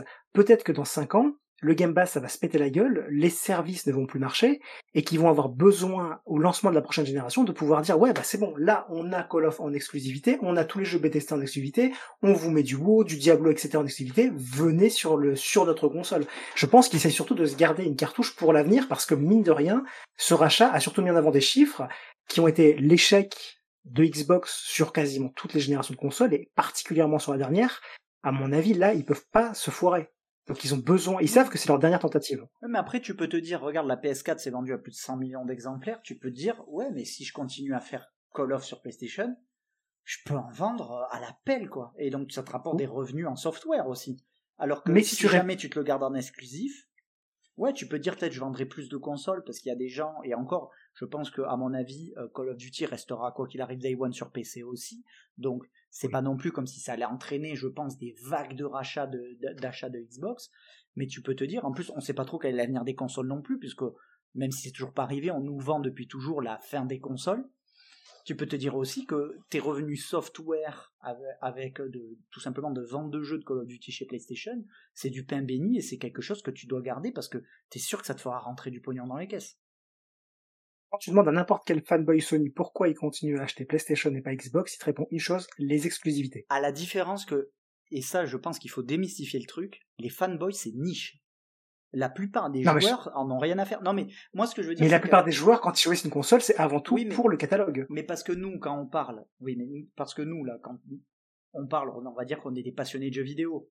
Euh, qu'on soit euh, qu'on ait des affinités pour Xbox pour PlayStation ou qu'on aime tout voilà ça nous regarde mais il faut prendre aussi par principe qu'il y a aussi beaucoup de joueurs qui achètent juste une console et qui jouent à FIFA, ouais, qui peuvent jouer à Call of, qui parfois euh, ne jouent qu'à un jeu, comme Tom par exemple, même s'il est fan de jeux vidéo, ne joue qu'à Call of, bon voilà. Mais ce que je veux dire par là, c'est qu'il y a peu de gens avertis. Alors c'est vrai que Microsoft aussi flaire peut-être aussi le truc, c'est que beaucoup se diront, mais attendez, moi j'étais pas au courant. Tu me diras, c'est aussi le job des commerciaux, mais maintenant vu qu'on achète beaucoup par internet, on n'est pas forcément au courant. C'est vrai que beaucoup vont se dire, eh mais j'ai acheté une PlayStation, je peux pas jouer à Call of, c'est quoi ce bordel? Et que, et que derrière ça. Oui, mais on sait que la communication, je pense qu'il faudra qu'ils mettent le paquet là-dessus, mais tu peux pas nier non plus qu'il y a beaucoup de gens qui même euh, se foutent du jeu vidéo à longueur de temps et dès qu'il y a le nouveau Call of, ils vont juste l'acheter et puis ils s'inquiètent pas de savoir si tel contenu sera exclusif là, si le jeu sera exclusif là. Oui, mais justement, ce que je veux dire par là, c'est qu'à aujourd'hui, ils ont pas de raison. Mais si demain, ils voient que le Game Pass se pète la gueule et qu'ils veulent revenir sur le devant, ils mettent tous leurs 35 studios en jeu exclusif Xbox sur la prochaine, ils vont péter les scores. Ils vont péter les scores parce que derrière Sony va arriver et va dire bah non on aura un, The Last of Us euh, remaster, remaster 12. Oui vas-y Tom, excuse-moi. Ah merde, euh, putain ça lag de ouf alors. Euh, non mais je disais ils, ils ont pas besoin de ça je pense parce que rien que le mettre dans le Game Pass entre guillemets gratos, ça attire déjà un monde de fou. Le retirer de PlayStation, ça va pas. Je pense pas que les gens vont se barrer quoi. Enfin, à quelqu'un qui est très euh, joueur PlayStation, il va, il va continuer à acheter une PlayStation parce qu'il y a des jeux qui l'intéressent dessus. Mais il va justement, plus parce que Xbox il a Call of chez lui, quoi. Mais justement, là on prend le cas des fanboys, mais si tu prends pas le cas des fanboys, quelqu'un qui achète sa PlayStation pour jouer à Call of, pour cette génération-là, il va rester sur PS5, mais pour la suivante, s'il n'y a pas Call of et qu'il le sait, eh ben il s'en fout lui, c'est juste un joueur lambda. Il va acheter Xbox. Et je pense qu'aujourd'hui, c'est pas du tout le projet de Microsoft qui veut absolument vendre des services plus que des consoles. Ils voulaient même arrêter les consoles à un moment. Mais si demain ça se pète la gueule, ils veulent se garder sous le pied la cartouche, c'est pour ça qu'ils signent pas un blanc-seing à PlayStation en leur disant vous aurez toujours Call of Duty, parce qu'ils peuvent pas savoir de quoi demain sera fait. Ils ont vu le Covid, ils ont vu les problèmes qu'on a eus, il faut qu'ils puissent rester compétitifs. Et très clairement, aujourd'hui, ils sont compétitifs sur le service. Si demain le Netflix du jeu vidéo se pète la gueule, Microsoft n'existe plus, enfin Xbox n'existe plus. Et tu peux aussi. Ils se font bouffer par Sony. Mais tu peux aussi te dire que peut-être qu'à à moyen terme ou même à court terme, ça peut les desservir parce que ça peut être un argument utilisé par Sony et par euh, notamment euh, les différentes commissions euh, pour dire ouais mais c'est anticoncurrentiel et donc du coup bah, le rachat il tombe à l'eau quoi. mais ce serait anticoncurrentiel s'il n'y avait pas Battlefield, s'il n'y avait pas d'autres jeux de guerre comme ça. Il y en a d'autres. C'est c'est le, vrai problème de ce rachat. Je, je le redis, ma position est claire. C'est clairement pas Call of c'est King, c'est Blizzard, c'est des licences fortes qui n'ont pas de concurrence. Call of, ils ont de la concurrence. Sony, ils savent faire du Call of. Ils veulent faire une nouvelle licence dans le type de Call of, ils peuvent le faire. Justement, je, crois que Sony, je, crois que Sony, avait dit que euh, non, euh, lancer une nouvelle licence pour aller en frontal avec Call of, c'était juste euh, pas imaginable. Et d'ailleurs, à ce propos, il faut savoir que même si c'est vrai qu'ils ont racheté Bungie, mais Sony ne fait presque jamais de FPS. La dernière licence exclusive de FPS c'était Killzone, on peut citer Resistance aussi, mais depuis, il n'y a eu euh, aucun FPS. Naughty Dog n'a jamais fait de FPS. Euh, par exemple, alors c'est pourtant c'est leur studio phare. Guerrilla a l'air d'être définitivement parti sur euh, bah, l'action RPG en monde ouvert avec Horizon. Polyphonie Digital fera du Grand Turismo de Vitam Aeternam même si c'est nul. voilà. Après, après oui, reste Bungie effectivement, mais il faut voir parce que alors on va pas trop digresser, mais entre guillemets, de ce que j'ai compris, Bungie, même s'ils sont sous, on va dire, l'égide de, PlayStation, ils continuent à travailler de manière autonome quand même. Donc ça veut dire, je sais pas ce qui a été signé, mais si c'est vrai, ça veut dire que Sony ne peut pas leur imposer une licence. Ça veut dire qu'entre guillemets, ils travaillent sur ce qu'ils veulent. Et alors, faut voir sur le plan financier si Sony peut retirer ses billets, je ne sais pas exactement. Mais en tout cas, je suis pas sûr que Sony puisse toquer à la porte de Bungie et dire, eh, faites un concurrent à Call of, s'il vous plaît alors que pour l'instant, aucun autre studio de Sony ne sait, je pense, il pourrait savoir le faire, mais aucun studio de Sony n'est vraiment forgé dans le FPS au jour d'aujourd'hui. Ouais, mais quand même parler de, concurrence déloyale, si tant qu'il y a d'autres jeux, il y a, il reste Battlefield, ça peut revenir en force. Sony peut faire des trucs avec. C'est pas une vraie, euh, c'est pas un vrai monopole. Call of Duty, c'est juste un jeu de guerre. C'est un très bon jeu de guerre qui fonctionne très bien, qui a des milliers de fans, mais ce serait comme dire demain quelqu'un qui rachète FIFA, enfin feu FIFA, puisque ça n'existe plus, euh, aurait le monopole du jeu de foot. C'est pas vrai. Il y a eFootball. Pardon. c'est pas bien les blagues. non mais il, y a, il peut y avoir autre chose. C'est pas du tout c'est pas ce que j'appelle du monopole. Par contre derrière, ça me surprend que Sony ne mette pas en avant la rachat de King qui va propulser Microsoft sur ce qu'ils veulent et devenir des géants du mobile mm. et ils vont tout écraser avec ça. Je pense que demain, enfin je pense qu'aujourd'hui, si Activision Blizzard retire Call of de l'offre, Microsoft rachète quand même. Hein. Microsoft rachète quand même. Ils auront Blizzard, ils auront Overwatch, ils auront, ils auront, ils ont Diablo et ils auront King. Franchement, c'est le dit niveau de l'or. Bon, en tout cas, c'est vrai que c'est très intéressant, en tout cas, mais c'est vrai qu'on n'a pas encore tous les éléments en main de toute manière. C'est surtout à base de rumeurs, des on dit. Euh, Sony est très fâché, euh, Microsoft tente de se défendre comme ils peuvent. Ça peut durer un petit moment, donc on en reparlera quand il y aura euh, évidemment des, des, des éléments plus, plus concrets.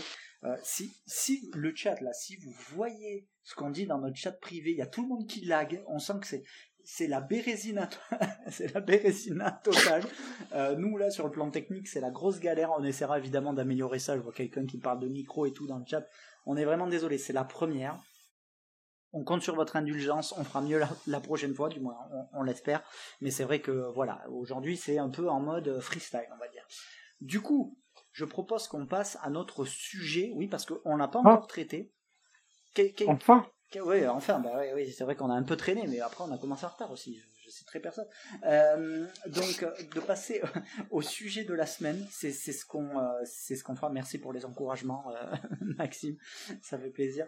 on va passer au sujet de la semaine. Donc chaque semaine, on va choisir un sujet, comme je l'ai dit en, en, début de podcast. Ça pourrait être un sujet lié à l'actualité, ou parfois ça pourrait être un sujet un peu plus général, parce que ce qu'il faut admettre, c'est que l'actualité Xbox au-delà d'Activision Blizzard, parce qu'on parle quasiment de ça tous les jours, c'est vrai qu'en termes de sortie, par exemple, on peut pas dire que l'année 2022 était extrêmement faste, ou même en temps de communication, il s'est pas passé grand-chose. Du coup, bon, donner des news aussi. Hellblade 2, Avowed, Starfield, Redfall pour les prochaines fois, non Écoute, on va un peu parler de ça justement, mais après, euh, nous, malheureusement, on n'a pas le téléphone de Phil Spencer pour dire Hey, euh, dis donc, ça en est où là, euh, Redfall, Starfield? Parce que vous avez un peu rien foutu cette année. Évidemment, ils n'ont pas rien foutu, mais c'est vrai que cette année, forcément, ça a été un peu le désert. Non, on a, un, on a un sujet justement qui va parler de l'empire des studios Xbox.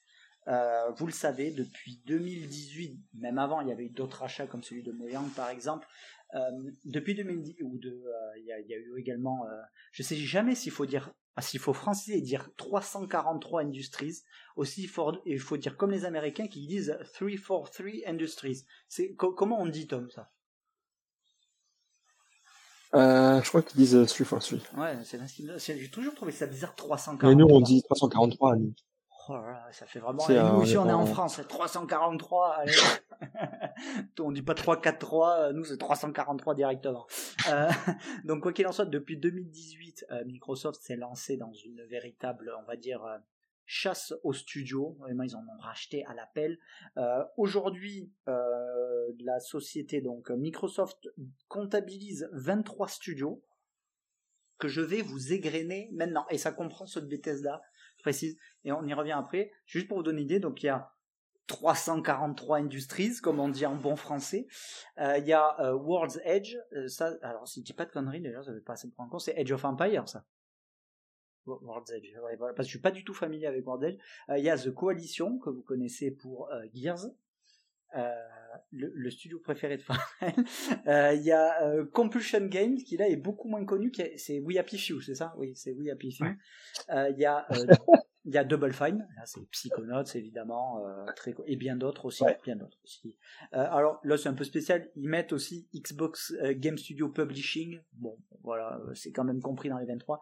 Il y a The Initiative donc qui n'a toujours rien sorti et on attend donc Perfect, Perfect Dark.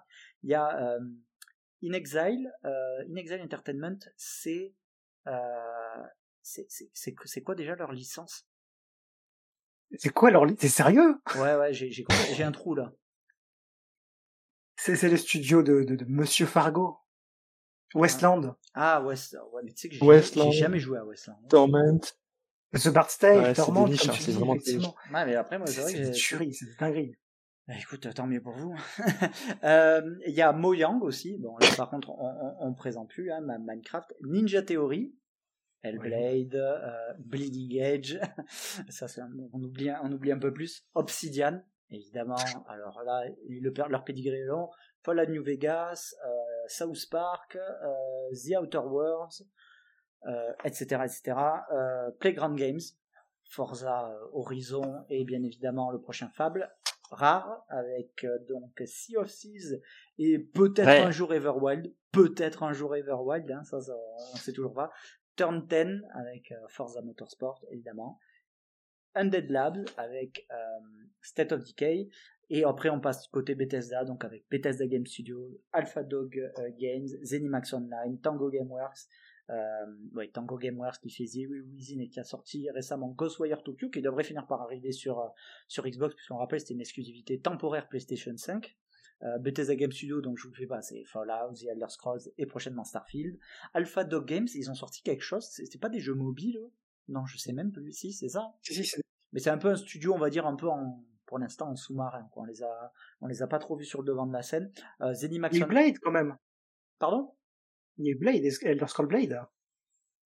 C'était c'était Alpha Dog Games parce que ouais, je crois bien que c'était vrai. Parce que c'est Todd euh, je me demande c'est quand même pas Bethesda Game Studios ou alors Bethesda Game Studios est quand même bien mêlé dedans. Parce qu'en tout cas, c'était oui, bien mêlé dedans, oui, c'est clair. Qui avait, fait toute la com, en tout cas. Hein, euh. Mais c'est eux qui ont fait, euh, c'est ceux qui ont, qui ont aidé très fortement au niveau du jeu mobile. C'est celui-là. Alors, autant Fallout Shelter avait pas mal marqué, mais alors The Elder Scrolls Blade, j'ai l'impression, il est sorti sur Switch d'ailleurs. Ça qui est très grand, et il est sorti sur mobile et Switch et c'est tout. moi j'y ai passé quelques heures quand même, mais il faut reconnaître que bon, on fait vite le tour. Bref, en tout cas après il y a id Software, Doom bien évidemment, euh, Arkane, euh, donc Arkane qui se il y a deux branches à Arkane, il y a celle à Austin, euh, au Texas, et il y a celle à Lyon, en France. Donc celle de Lyon qui est responsable de Deathloop, par exemple, et celle de Austin qui travaille sur Redfall en ce moment. Et évidemment, avant, il y a eu Dishonored, il y a eu Prey. On a bien évidemment Machine Games pour Wolfenstein et pour le prochain Indiana Jones. Et il y a Roundhouse Studios. Ils font quoi, Roundhouse Studios? Rien du tout, je crois. Ouais, il y a des studios un peu obscurs quand même. Hein, non, mais je pense que c'est des studios de renfort. Ouais, je pense. Je... Bah, après, il faut, il faut savoir, Bethesda Game Studios a quatre studios.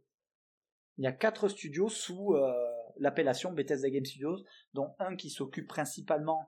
Parce qu'avant c'était comme ça, il y en avait un qui s'occupait des jeux mobiles principalement. Il y en avait un qui était là, qui maintenant est à fond sur Fallout 76. Et après les autres ben, vont, euh, vont au niveau des projets solo, euh, donc Zelda Scrolls, Fallout et tout. Donc Bethesda Game Studios, c'est quatre studios quand même qui est, euh, ce qui est pas mal. Euh, donc en tout cas voilà, ça fait en tout 23 studios. Évidemment pour l'instant on compte pas Activision Blizzard puisque le rachat n'est pas entériné, ça fait potentiellement beaucoup plus. Euh, Randa Studio c'est des rescapés d'un autre studio déchu, c'est fort possible. c'est vrai que là j'ai pas fait j'ai pas fait mes ouais, c'est ceux qui ont fait Prey, c'est Human Head. C'est ceux qui ont fait ah, Prey. ouais d'accord, OK, OK. Ouais, Prey, ouais. C'est vrai, c'est une très bonne licence mais je crois que le dernier Prey a complètement bidé par contre et pourtant il était vraiment bien. C'était vraiment cool. C'était un Dishonored dans l'espace, mais c'était pas mal. Euh, quoi qu'il en soit, donc c'est notre sujet. Donc voilà, j'ai un peu brossé le portrait euh, de euh, ce qui se fait dans tous les studios de, de, de, Xbox. Et, et du coup, on va la faire très simple. Je voudrais qu'on reparte en 2018. En 2018, Microsoft annonce plusieurs achats, annonce aussi la création des initiatives, annonce le rachat, je crois, de Undead Lab, de de, euh, de Compulsion Games aussi. Euh, ils annoncent aussi le rachat de Playground et je crois qu'il y en avait un autre que je me suis bouffé. Euh, mais en tout cas, c'était leur première vague de gros rachats. Hmm? Obsidian. Obsidian. Ah oui, Ninja Theory. Il y avait Ninja Theory. Oui, voilà, c'était Ninja Theory puis Obsidian. Je vais vous poser une question simple. On va commencer par toi, Tom.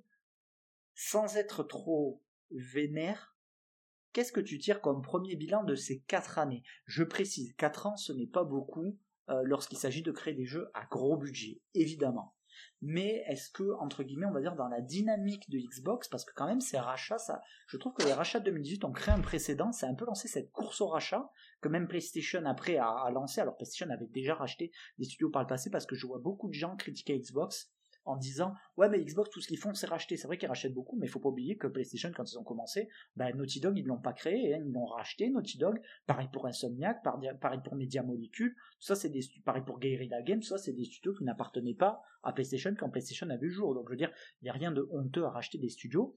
Euh, toi est-ce que tu trouves que ces rachats depuis 4 ans ont donné une nouvelle dynamique à Microsoft, une nouvelle dynamique positive, bien évidemment. Et est-ce que même si évidemment je connais peut-être un peu la réponse et on connaît peut-être un peu tous la réponse, est-ce que tu trouves que ça a débouché jusqu'à aujourd'hui, on parlera de l'avenir plus tard, est-ce que tu trouves que ça a débouché sur des choses intéressantes?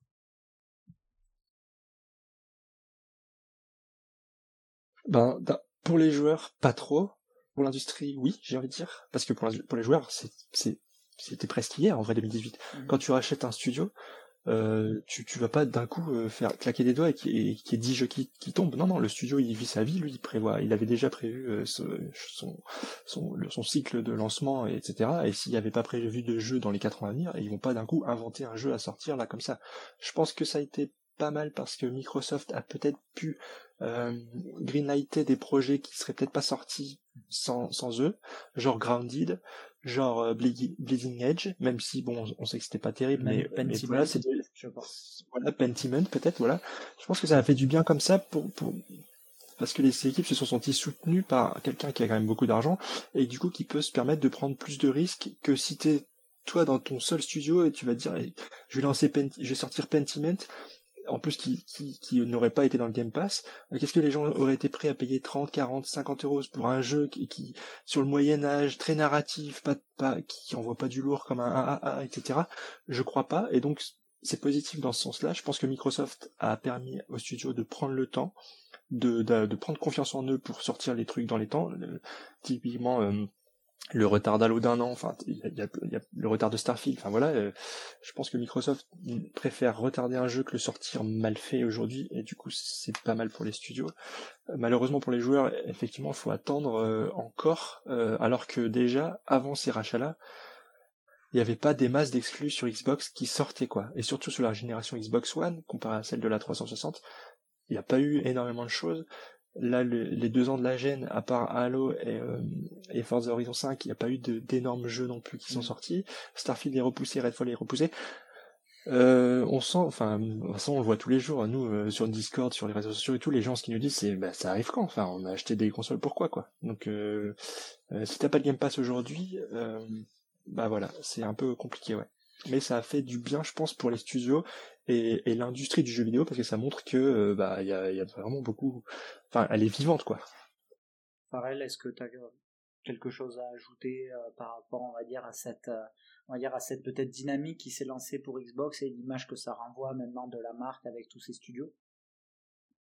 On a pratiquement tout dit, effectivement, le, le fait d'avoir injecté énormément d'argent, d'avoir ce soutien, a visiblement permis au studio de pouvoir aller plus loin sur son sur ses développements de jeu et nous proposer des produits finis de meilleure qualité parfois. Pense à Halo.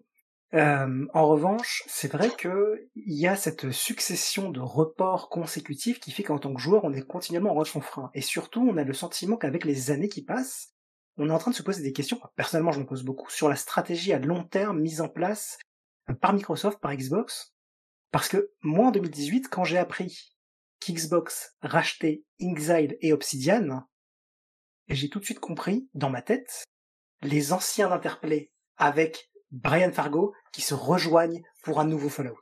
Hmm. Bethesda arrive, ils ont la licence, ils ont tout, ils en font pas grand chose, il y a pas d'annonce, il y a des rumeurs, il y a, y a ci, il y a ça, ça va, ça va, ça vient. S'il te plaît.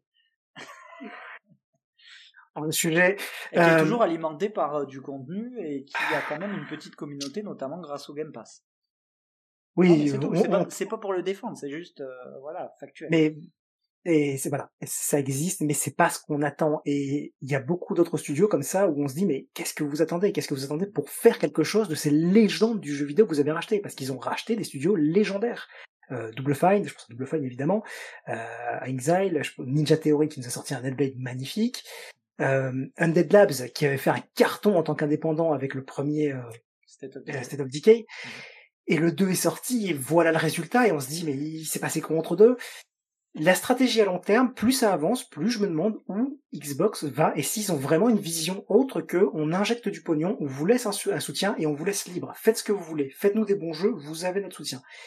J'ai l'impression que c'est plutôt ça, qu'on n'est pas sur une vision globale d'entreprise, d'univers d'empire, mais qu'on est sur du on vous met une bouée de sauvetage, amusez-vous, faites des bons jeux, c'est tout ce qu'on D'un côté, c'est bien pour ceux qui y travaillent, parce que c'est vrai que généralement, tu es quand même tenu un peu par les mm. euh, quand tu dois sortir un jeu, donc parfois tu es obligé d'aller, on va dire, à celui qui sera le plus vendeur, et quand tu as quelqu'un comme Microsoft qui, d'après ce qu'on voit, visiblement, a l'air de dire, les gars, faites ce que vous voulez, euh, nous, on vous soutient, c'est bien pour libérer la créativité aussi. Ça, c'est un bon point pour libérer la créativité. Après, c'est vrai qu'il faut peut-être cadrer un peu. Sauf si derrière ça te donne des jeux comme euh, le dernier Halo, comme euh, les deux derniers Gears of War. Le dernier Halo, je pense que le, problème est un peu plus profond que ça, à mon avis, mais on aura peut-être l'occasion. Mais le, le, problème, pour moi, il est lié à tout ça. Il est lié au fait que Microsoft manque d'exclus, a investi dans tes studios en se disant on va se faire plein d'exclus dans un futur proche, et ils se rendent compte petit à petit que le futur il n'est pas si proche que ça. Ça prend beaucoup de temps de faire un mhm. jeu vidéo, un bon jeu vidéo bien fini.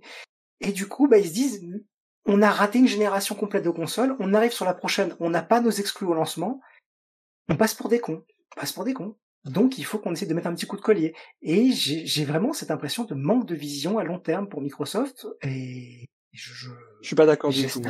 Oula, vas-y, vas-y, on, t'écoute. non mais enfin, euh, tu peux pas dire que quand tu claques 70 milliards sur la table, t'as pas de vision à long terme, c'est pas possible. C'est pas pour demain qu'ils investissent autant, quoi. Pareil, le cloud, ça coûte des milliards à mettre en place un cloud. Le, truc mobile, euh, ça coûte, je pense, très cher pour le peu de gens qui l'utilisent aujourd'hui. Je pense qu'au contraire, ils voient très long terme, beaucoup plus que Sony. C'est juste que ils, ils, ont, ils s'y sont pris tard en fait pour construire ces, ces, studios, pour construire ces licences, pour les exploiter correctement et parfois pas correctement. Euh, ils s'y sont pris tard. Alors, en fait, c'est Sony qui a de l'avance là-dessus. Euh, et ils ont du retard sur autre chose, genre les jeux multijoueurs par exemple Sony, mais Sony ils ont pas de cloud, ils ont pas tout ça. Microsoft a quand même mis en place énormément de trucs, la euh, rétrocompatibilité. Sony a un, Sony a un cloud, mais on est quand même, on est on est loin du cloud de. Il leur appartient pas. Tu vois. Enfin, ok, ils utilisent des serveurs Azure, je pense qu'ils avaient fait, ils avaient fait un partenariat. oui, d'accord. Oui, bon, après ça, ça, ça pour le coup, euh, c'est du business. Enfin, je veux dire, il n'empêche qu'ils ont quand même une offre cloud. Euh, bon, après, oui, on dit ce qu'on en veut. Par exemple, les, jeux, les jeux PS5 ne sont pas jouables via le cloud. T'as les jeux PS3 qui sont eux exclusivement jouables via le cloud, et t'as des jeux PS4, si tu pas de vie, que tu peux lancer via le cloud ou télécharger, c'est comme tu veux selon l'abonnement PlayStation Plus que t'as. Mais c'est sûr que là, eux Microsoft, leur objectif c'est cloud, quoi, de proposer tous leurs jeux. Euh, mais pour moi, ouais, ils, mais beaucoup de leurs jeux. Euh, long terme. Pour moi, ils ont vu long terme assez tôt, mais sur la partie euh, écosystème en fait, pas sur la partie euh, ce qui allait être dedans, ce qui est dommage.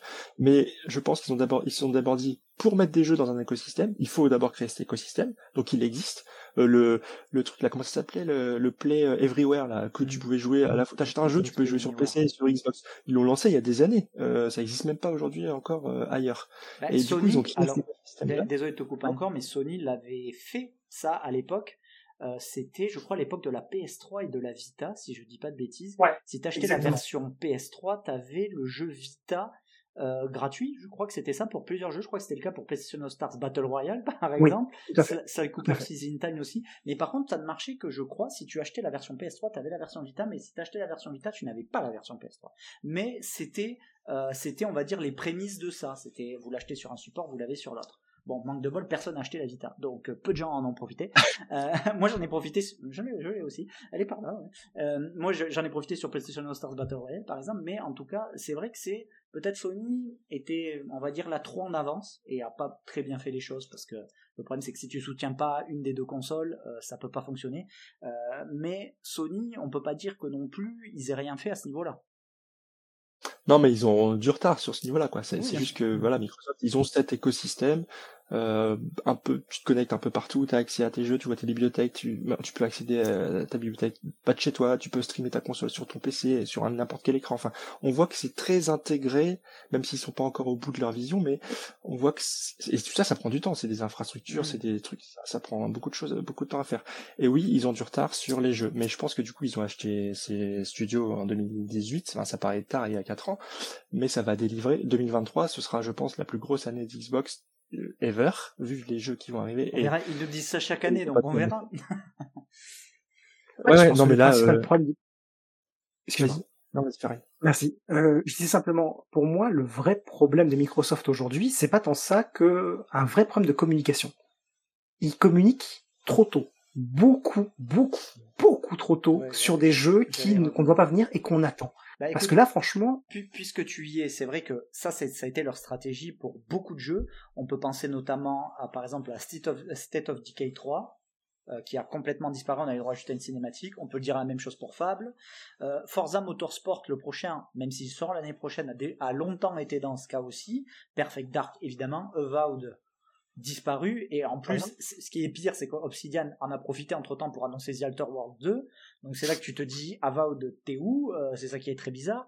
Euh, alors moi j'ai eu l'impression quand ils ont annoncé tous ces projets que maintenant ils c'est pour rassurer. Parce que justement ils ont rien à sortir maintenant. Du coup ils disent vous inquiétez pas l'investissement que vous faites maintenant dans une console ou dans nos services vous allez le rentabiliser plus tard. Et Everwild, mais alors Everwild, ça a l'air d'être un bordel ce truc. Euh, il disait que le, alors je sais pas, euh, j'ai pas trop suivi, mais peut-être Tom, tu peux me renseigner si tu as suivi l'actualité, mais euh, je, crois que j'avais entendu que le, le, développement avait été rebooté. Enfin, c'était vraiment un sacré bordel. Ouais, euh, alors ils ont jamais dit oui, on a rebooté, mais ils ont effectivement avoué, c'était l'an dernier, je crois, que oui, le développement, bah, il était un peu un peu compliqué, mais comme toute nouvelle licence qui se cherche et qui et comme tout projet qui évolue euh, au fur et à mesure, il peut avoir des changements dans l'équipe, dans la direction, dans des trucs comme ça. Et oui, effectivement, je pense qu'ils ont annoncé plein de trucs beaucoup trop tôt. Et c'est étrange parce que plusieurs fois, ils, ça fait ça fait peut-être deux trois fois qu'ils se disent ouais on va arrêter d'annoncer des trucs tôt parce qu'on vous écoute on écoute les joueurs et tout et ils continuent à le faire. Et c'est mais je pense que c'est parce qu'ils avaient rien d'autre à comme je t'ai dit moi je pense que c'est pour rassurer parce que je fais un parallèle avec Bethesda Bethesda, quand ils annoncent Fallout 76, ils font un truc inhabituel. Ils te disent Starfield et The Elder Scrolls 6 dans la même conférence. Et ça, c'était juste pour dire vous inquiétez pas. Fallout 76, on sait que vous en voulez pas, vous voulez pas d'un jeu multijoueur, et de toute manière, Bethesda Game Studio, vous n'attendez pas un jeu multijoueur de notre part, mais soyez rassurés, on fait toujours les jeux solo que vous aimez tant, et ils ont eu raison de le faire, parce que Fallout 76, ça a été assez catastrophique pendant longtemps. Euh, il y en a certaines mauvaises langues diront que c'est encore le cas, euh, mais euh, ce que je veux dire par là, c'est que c'est plus une stratégie, tu vois, de rassurer, parce que Bethesda Game Studios, prenons Fallout 4 par exemple, Fallout 4 avait été annoncé, si je dis pas de bêtises, en avril ou en mai 2015, et il est sorti en novembre de la même année. Et ils avaient souvent cette stratégie, euh, Fallout 76 c'était la même chose, hein, ça a été annoncé la même année. Et là c'était très inhabituel, et effectivement je pense que c'est pour se, euh, je pense que c'est pour se rassurer. Euh, j'ai vu quelqu'un, vite fait, j'ai vu quelqu'un dans le chat me dire, est-ce que vous pouvez parler de Stalker 2 Alors, Stalker 2, il se trouve que malheureusement, alors c'est vrai que c'était une exclusivité console Xbox, mais malheureusement, bon, on sait tout ce qui s'est passé, ce qui se passe encore d'ailleurs en Ukraine, et donc le développement en, apathie et le jeu, je crois, ils ont quand même dit qu'il était prévu pour 2023. Il y avait des rumeurs comme quoi il pourrait être décalé encore plus longtemps. Finalement, ils ont redit que c'était 2023.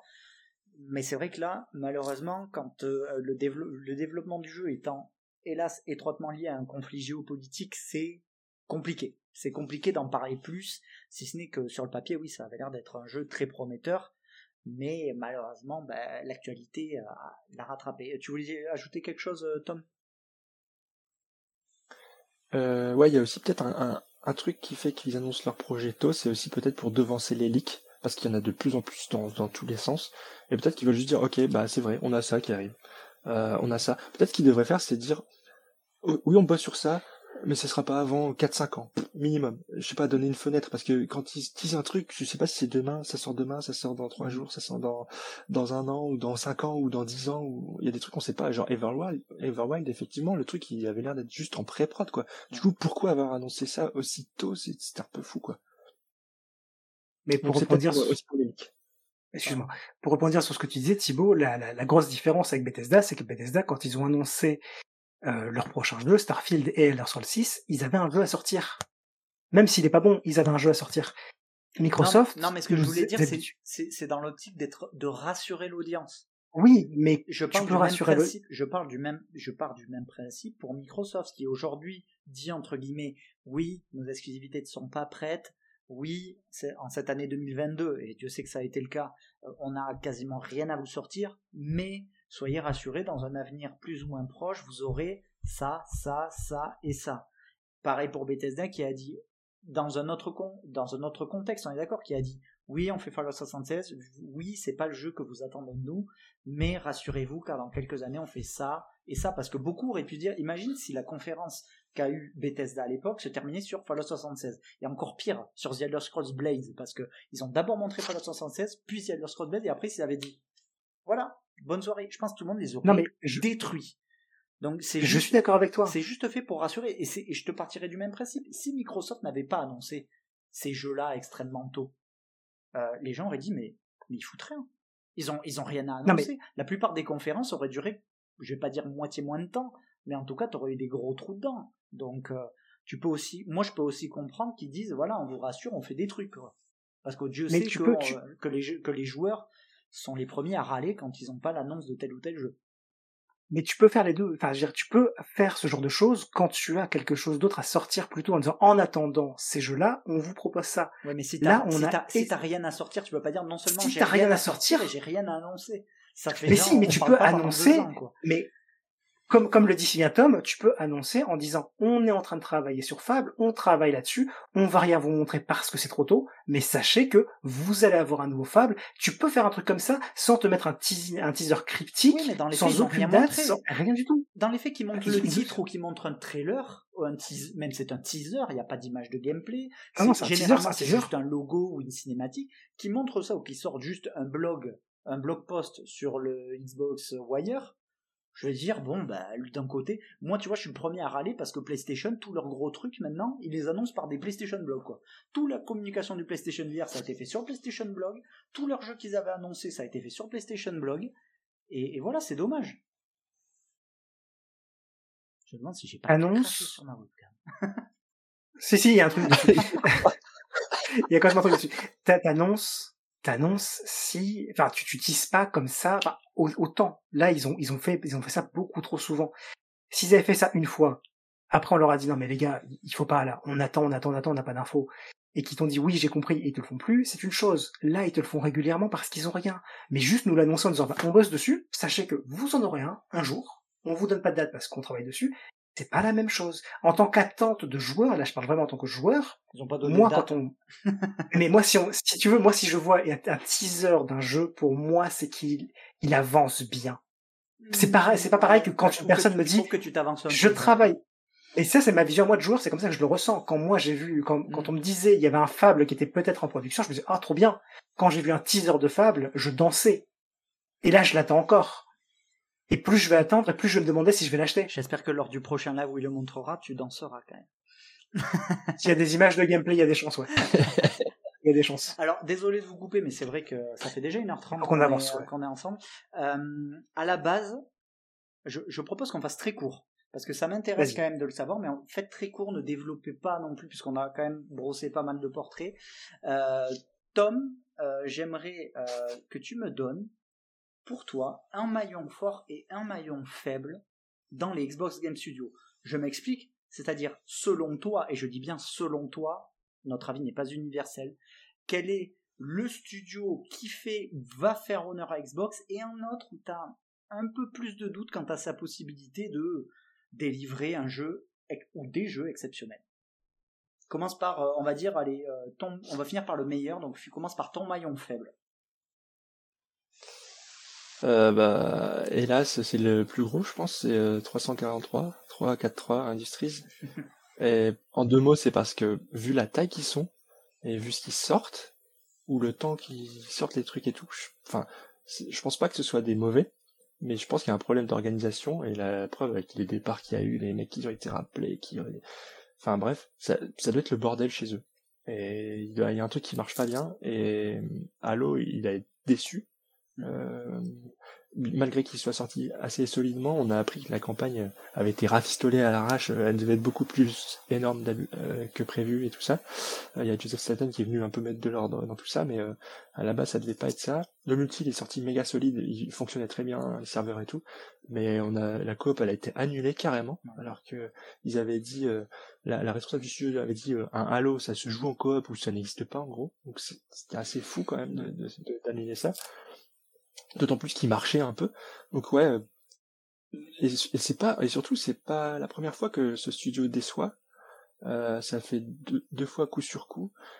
Du coup, bof. Niveau surtout vu la masse qu'ils sont quoi, c'est un truc de fou. là. Ils doivent avoir des budgets colossaux de, de prod. Ouais, euh, Peut-être que c'est un débat qu'on aura plus tard, mais effectivement, on peut se demander est-ce que finalement ils sont aptes à, à tenir, on va dire, une licence comme Halo, qui est censée être le fer de lance de Xbox?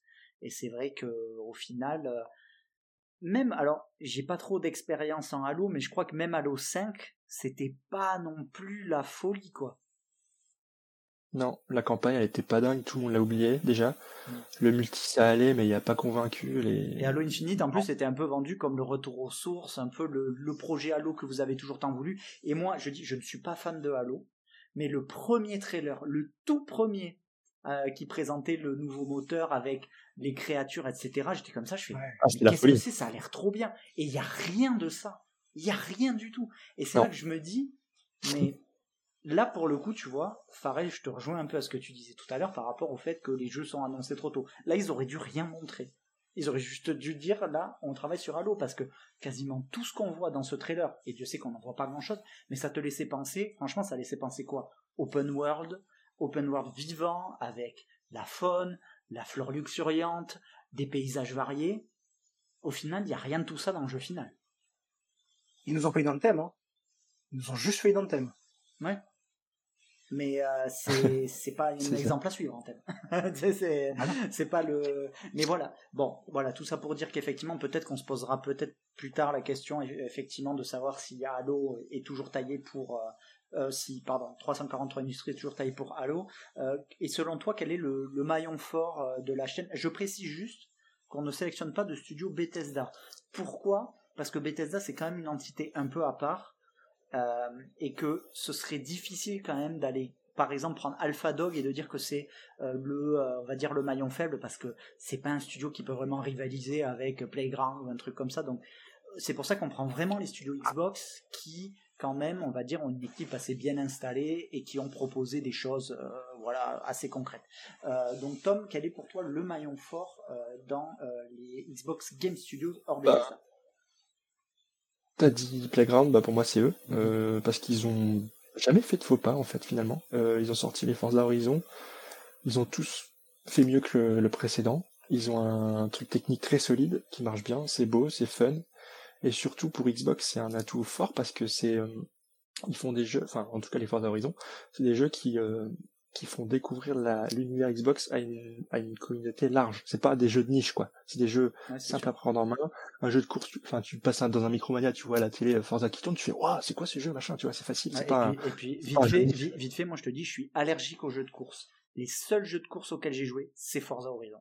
Et j'ai adoré le 3, j'ai adoré ah, le 4 et j'ai adoré le 5. Et pourtant, j'ai horreur des jeux de course. Franchement, les belles bagnoles, ça me fait pas du tout vibrer.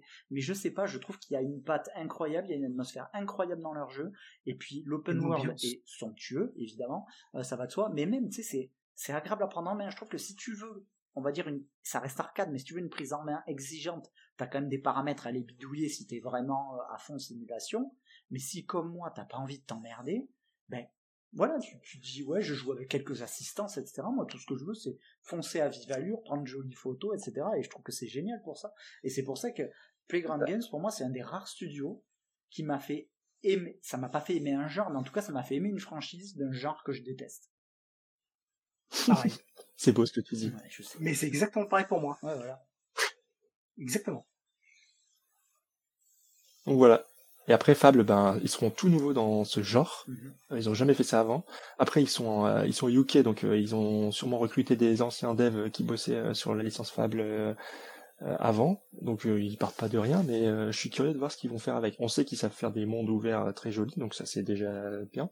Mais développer un RPG, c'est pas développer. Ouais, on a plus de questions sur le plan même scénaristique, tout simplement. C'est vrai que bon, les Forza Horizon, il n'y a jamais vraiment d'histoire, mais si t'as des petites missions mais c'est, moi, je sais pas, j'ai confiance quand même parce que je trouve que c'est un studio très sérieux. Et, euh, et puis, je sais pas, je trouve qu'il dégage vraiment un truc très positif qui me fait dire que. Alors, je vais pas forcer le trait, mais, mais tu peux te dire que, ouais, moi, je pense que la qualité qu'ils ont, je serais pas étonné qu'elle soit proche d'un, d'un Naughty Dog. Enfin, je veux dire, en termes de comparaison, je veux dire, en termes de qualité du jeu final, tu te dis que là où ça devrait justement être 343 Industries, je trouve que c'est Playground Games qui, euh, qui porte quasiment les Xbox Game Studios sur, sur son dos depuis un petit moment, quoi. Bah, ils enchaînent bien, en plus ils enchaînent vite, enfin ils sortent les jeux vite en vrai. Euh, deux ans entre chaque jeu, et c'est des gros jeux. Après c'est vrai que c'est des euh, jeux quand même qui se, qui se ressemblent un peu, on va pas dire qu'ils réinventent la roue à chaque fois, mais c'est toujours très qualitatif. C'est ça. Euh, Personnellement, les grandes sur Fable, j'ai, moi j'ai toujours un doute qui, qui, qui tient à, à, mon côté fanboy de Fable. Je me demande si un fable sans molinade sera vraiment un fable. Ah, moi, il va pas. Moi, ouais, moi, je, ouais, je, préfère, tu vois, un, un fable sans, mensonge déjà. Hein. Je, me demande, je, me demande, si c'est pas lui qui a fait le trailer d'Halo Infinite justement. Donc euh, non, laisse-le. Oui, mais tu diras ce que tu voudras, mais Molineux sur Fable, à chaque fois, il venait avec des idées à la con au dernier moment. Et ça donnait des fissures incroyables dans le jeu final. Le chien dans le 2, le fait de devenir roi dans le 3, ah, c'était lui. Mais pour une, une, une excellente idée, il a pu créer aussi euh, 10 euh, belles-mères en interne, quoi, avec ça. Donc, euh... Mais c'est là, là, où, là où je suis d'accord avec toi que il a ses défauts. Le fait est que c'est dans l'ADN de Fable d'être complètement loufoque, de partir dans tous les sens. Et j'ai peur que, connaissant du peu que je connais Playground, j'ai peur que le jeu soit beaucoup trop sage et ne soit pas, n'ait pas cet ADN de ah folie qu'il tous les Fables je pense qu'il faut quand même que je, pense qu'ils ont conscience de, je pense qu'ils ont conscience de ça et qui plus est ils peuvent pas se permettre de faire quelque chose de sage sinon pour la simple et bonne raison que ce sera un peu une pâle copie The Elder Scrolls. The Elder Scrolls étant en plus maintenant chez Microsoft je pense qu'ils ont parfaitement conscience qu'il faut créer quelque chose d'un peu différent. Et comme comme l'a dit Tom le trailer te laisse quand même penser qu'il y aura un peu d'autodérision. Oui bon de toute façon c'est écrit Fab sur la boîte donc ça sera précommandé des one. Et le collector. Et le collector évidemment. C'est fable euh, du coup, on va passer euh, à toi, du coup, euh, Farrell. Donne-nous ton maillon faible des Xbox Game Studios. The Coalition. Ah, ton studio préféré, du coup, comme j'ai dit au début.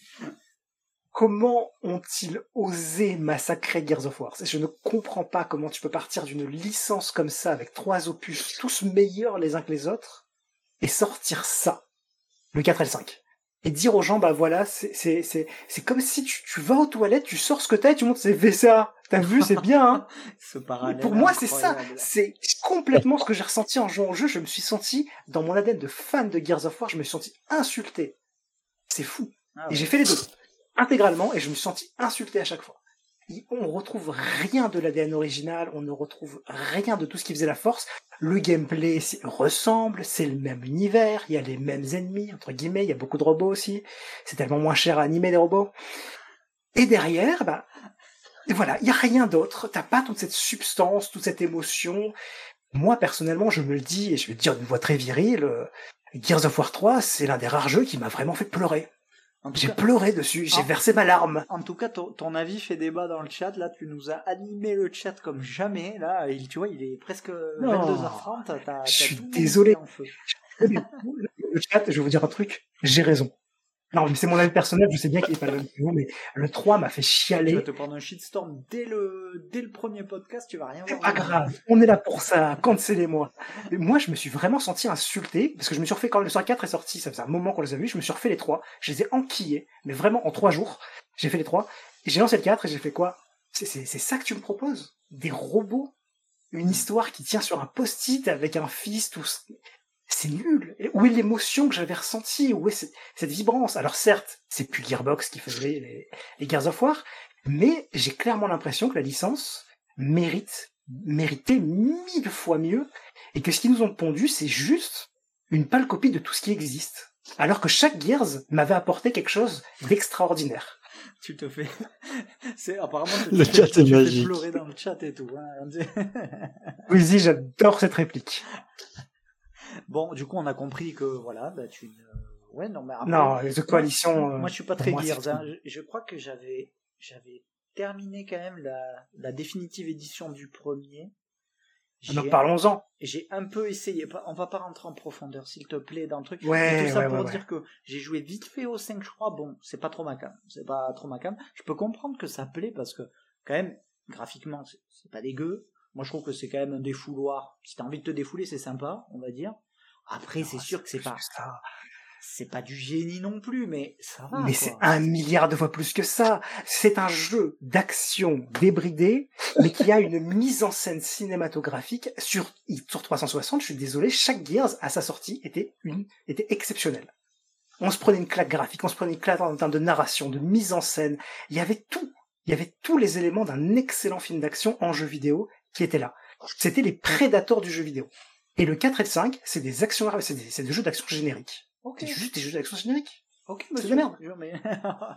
Détestez-moi dans le chat, allez-y. Euh, allez-y, détestez-moi. Quoi qu'il en soit, euh, est-ce que tu peux maintenant apporter un peu de positivité et nous donner ton maillon fort, s'il te plaît, des Xbox Game Studios? Par rapport à The Coalition, je dirais tous les autres. Euh, non, Obsidian, Obsidian, évidemment, Obsidian. Obsidian, Obsidian, Obsidian qui ne font, qui, ne nous déçoivent jamais. Tu as aimé, The, Outer Worlds parce que j'ai adoré. Parce que j'ai l'impression que c'est, alors, euh, pour être tout à fait honnête, et j'en ai un peu honte, même si j'ai pas mal joué, je ne l'ai jamais terminé, mais, euh, mais j'ai l'impression que c'est un peu polarisé quand même, The Outer Worlds. J'avais, parce que après c'était pas un projet non plus, parce que beaucoup l'ont comparé bien évidemment à Fallout, etc. Mais de ce que je crois avoir compris, c'est que c'était quand même un petit projet à l'époque, puisque c'était avant le rachat. Euh, ils ont été, euh, c'était avant leur rachat, ouais, je crois qu'ils qui, travaillaient dessus. Et donc du coup, ils n'ont pas pu faire tout ce qu'ils voulaient. J'imagine que The Outer Wars 2, ce sera beaucoup plus, euh, beaucoup plus grandiloquent. Et toi, du coup, tu avais apprécié The Outer Wars oui, complètement, complètement. The Outer Worlds retrouve l'essence des premiers Fallout dans sa mise en scène, etc. C'est vraiment, j'ai retrouvé les, sentiments de Fallout 1. De toute manière, c'était fait pour. Hein. Très clairement, la mise en scène d'introduction de The Outer Worlds, c'était vraiment faite pour titiller le, le nostalgique de, de, Fallout des premiers. Donc ouais, j'étais complètement, j'ai été conquis dès le début. J'ai fait le jeu deux fois sur Xbox et sur Switch. Ça a été un peu plus difficile à faire sur Switch, ah mais j'ai tenu jusqu'au bout. j'ai tenu jusqu'au bout. je crois qu'ils avaient pas mal fait de mises à jour, etc. pour un peu améliorer. Franchement, euh, ouais. À la fin, avec les mises à jour, ça faisait juste un peu saigner des yeux, mais ça allait. Ouais. Bon après, t'es sur Switch, hein, je veux dire. Tu, tu joues à Pokémon, tu sais de quoi tu parles. Ouais, je sais, je sais. Mais donc ouais, donc franchement, Obsidian, euh, les Pillars of Eternity qu'on présente plus, qui sont incroyables, Tyranny qui est incroyable, Grandit qui est incroyable, Pentiment qui est incroyable. Enfin, j'arrive pas à voir un seul jeu du studio qui m'a déçu. Donc je sais que quand je vois Obsidian sur une boîte ou sur un projet, je sais que ce sera Day One pareil et que ça sera une tuerie. Hmm. C'est des gens qui savent de quoi ils parlent, qui savent faire des jeux vidéo et, et qui aiment ça, ça se sent. Est-ce que, alors bon, il n'y a pas grand-chose à dire, mais est-ce que tu es de ceux, je crois connaître la réponse, qui pensent que euh, Obsidian doit récupérer Fallout? Parce que si on part là, si, on part du principe que euh, effectivement euh, Starfield sort en 2023, que The Elder Scrolls 6 est leur prochain jeu, on se dit qu'un Fallout 5 c'est pas avant les années 2030 est-ce qu'il vaudrait, et que je sais pas si Fallout 76 comme The Elder Scrolls Online pourra tenir la baraque en attendant, ça me semble très mal engagé. Est-ce que selon toi, il serait pas euh, peut-être conseillé pour, euh, pour Microsoft? Alors après, je ne sais pas si Microsoft va aller voir Bethesda et leur dire Eh, on vous prend euh, Fallout et on le refourgue à Obsidian. Parce que Obsidian a quand même déjà The Outer Worlds 2 et Avowed. Donc si tu en plus tu leur refourgues Fallout, je sais pas combien ils sont, mais ça fait quand même trois gros projets à gérer. Mais est-ce que tu penses que ce serait cohérent, toi? Je pense que c'est cohérent, je pense que ce serait une bonne idée, je pense que ce serait un projet risqué et que s'y lancer pourrait être quand même très compliqué. Fallout 3 et 4, enfin Fallout, la licence depuis qu'elle a été rachetée par Bethesda, nous a livré des jeux beaucoup plus sages que les premiers. Mhm. Et un jour est arrivé New Vegas, qui a mis une claque à beaucoup de gens par sa violence, par son côté extrêmement cru, euh, bref, par le côté Fallout du jeu. Un Fallout 2, New Vegas 2 ferait beaucoup de bien, vraiment reprendre ce, sentiment initial qui était de ce qu'était vraiment Fallout. Et, Fallout New Vegas avait été fait un peu à partir de rien parce que c'était vraiment du moteur du 3. Ouais, c'était un petit projet qui avait été euh, voilà parce que ils étaient occupés sur Skyrim à Bethesda Game Studios. Du coup, ils ont fait allez hop, euh, tenez, faites ce que vous voulez avec. Et c'était une tuerie. Ils ont repris des éléments de Van Buren en plus à mettre dedans. Franchement, moi j'étais euh, j'étais conquis. Maintenant, je pense que c'est quand même un projet très risqué. Ça va être un projet qui, parce que beaucoup, pour beaucoup de gens, Fallout existe à partir du rachat pour Bethesda. La licence est trop vieille pour ça. Donc redonner euh, le studio à clairement une société qui connaît tellement le sujet qu'elle va en refaire quelque chose d'ultra violent et qui va, qui risque de choquer les habitués, voire les amateurs, voire les fans des nouveaux Fallout, ça peut être un danger aussi. Je pense vraiment que les vieux de la vieille, les boomers comme moi vont apprécier, les jeunes joueurs vont avoir un peu plus de mal, donc, euh, à voir si ça, vaut vraiment le coup de, prendre ce risque. Ouais.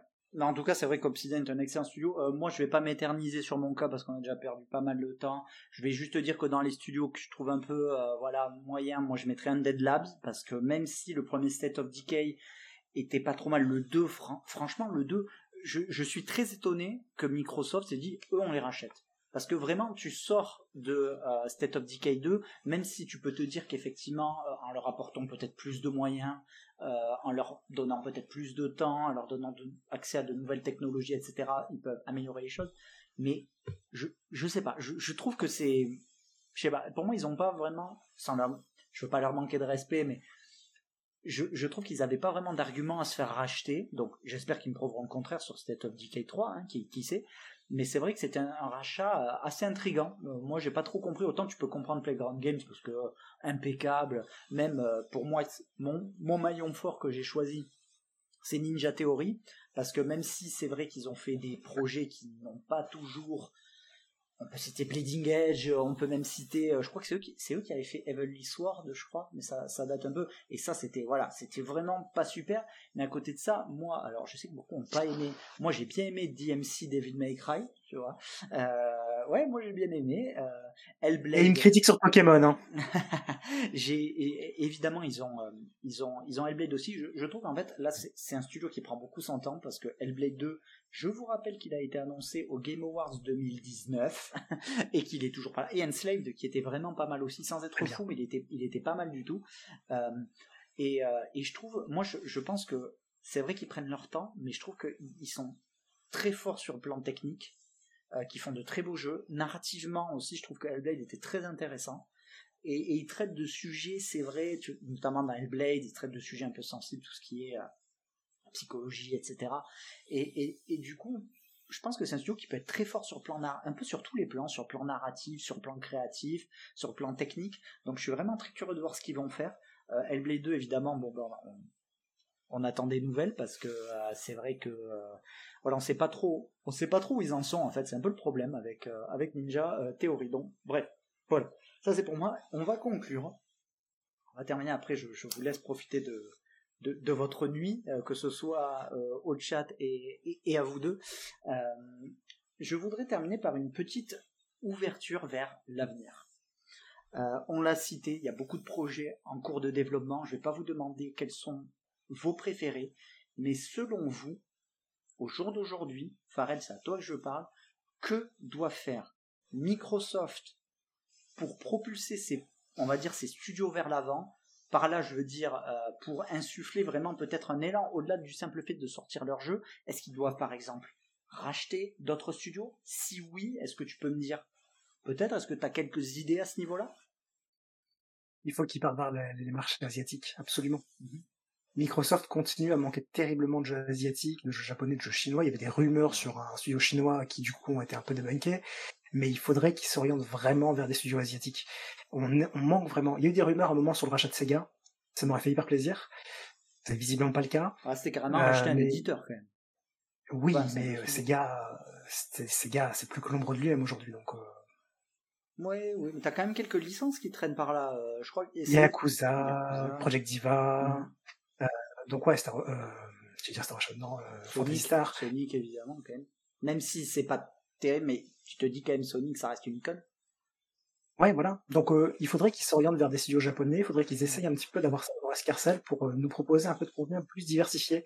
Parce que mine de rien, aujourd'hui encore, si t'es joueur et que t'as le choix entre uniquement, on va dire, une console de salon, donc une PS5 ou une Xbox euh, Series, et que t'aimes les jeux japonais, bah, clairement, encore aujourd'hui, tu n'iras pas vers Microsoft. Mm. Parce qu'il y a le passif de Microsoft qui n'a quasiment aucun JRPG, des exclus qui arrivent uniquement sur les consoles de Sony, et du coup, ça leur fait un manque à gagner un marché sur lequel ils touchent rien du tout, parce qu'ils sont totalement en dehors. Donc, euh, franchement, ouais, qui s'orientent vers, vers, le marché japonais. Après, pour le reste, c'est un Microsoft grandit énormément, a beaucoup de studios qui ont beaucoup de projets. Ils mettent du temps, certes, ils ont du mal à communiquer, certes, mais le jour où tout va sortir, ça va être tellement une dinguerie. On n'aura pas de temps pour tous les faire leurs jeux, donc euh, ça serait bien aussi qu'ils nous, fassent un bon calendrier assez étalé dans le temps. normalement, pas... Euh, normalement, ça commence dès l'année prochaine avec euh, justement côté côté bah, il y aura Forza Motorsport et côté Bethesda tu auras Redfall et Starfield mais à, voir, mais effectivement, il faut que la machine se lance, comme on dit. Euh, toi, Tom, du coup, est-ce que pour l'avenir des, des, Xbox Game Studios, qu'est-ce que tu vois? Est-ce que tu as dans l'idée de, de, futurs rachats, peut-être, puisque on a l'impression que cette course au rachat, finalement, elle, se terminera jamais?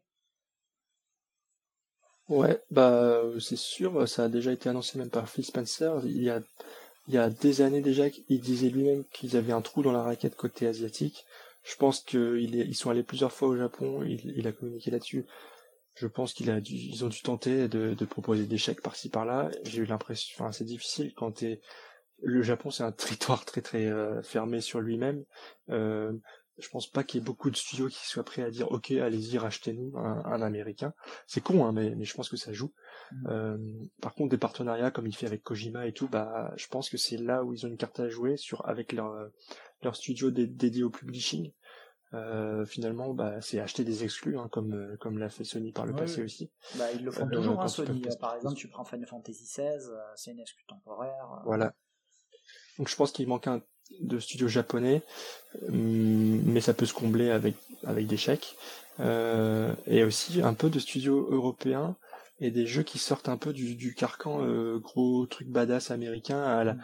genre à la enfin en mode gros sabot quoi. Comme Gears comme Halo c'est pas des jeux très fins on va dire euh, euh, où t'as une grosse narration où tu peux pleurer où tu vois où t'as une émotion euh, Sony est très fort là-dedans puis ça, ça manque un peu de variété encore. Par exemple tu prends Sony ils ont euh, tu peux penser notamment à Media Molecule qui sort alors c'est pas des jeux qui se vendent à l'appel évidemment mais t'as des Dreams, t'as des Little Big Planet, t'as des uh, Tearaway qui, qui apportent, tu sais, une petite touche de fraîcheur quand même. C'est peut-être ça qui ont beaucoup d'âme. Ça, ouais. Et il leur manque des studios qui savent créer des jeux avec une âme forte. Et genre, ce que j'ai vu dans Everwild, ça, c'était ça, je voyais ça, je me disais, putain, Rare, eux, ils savent faire des jeux avec une, avec une âme, avec des jeux où ils mettent leurs couilles sur leur table, quoi. Genre, Sea of Thieves, ça, ça existait pas avant, tu vois, c'est un truc de fou qu'ils ont, qu'ils ont fait, ça a bien marché, c'est canon. Euh, Hellblade, je pense que Ninja Theory est un jeu comme ça, est un studio qui peut faire des jeux avec une âme comme ça, mais ils en ont pas 40. Et je pense aussi que ce, que, ce dont manque Xbox, c'est des jeux euh, très massivement euh, casual, genre un, 1 contre 100. Ça fait très longtemps que la communauté dit on voudrait le retour de 1 contre 100. ça n'arrive pas. Sony a eu le, a le flair de ça aussi. Genre les merde c'est quoi ce jeu j'ai oublié le nom mais tu sais t'as une course là où tu sautes comme des cons euh, plein de plein de couleurs euh, des petits bonhommes euh, euh, merde il est sorti il y a pas longtemps Fall il Guys, Fall Guys voilà. mais c'est aussi Sony. il est sorti sur Xbox oui, oui mais il est arrivé hyper tardivement sur Xbox euh, il manque ça, des, des pépites comme ça, comme, des jeux. Comme Rocket League qui était arrivé dans le PlayStation Plus euh, dès le départ. Euh. Exactement, pareil. PlayStation, ils savent flairer mm. ces petits jeux là qui sortent, euh, ou Among Us, tu vois, encore un autre exemple. Mm. Xbox loupe des, des, des trucs comme ça.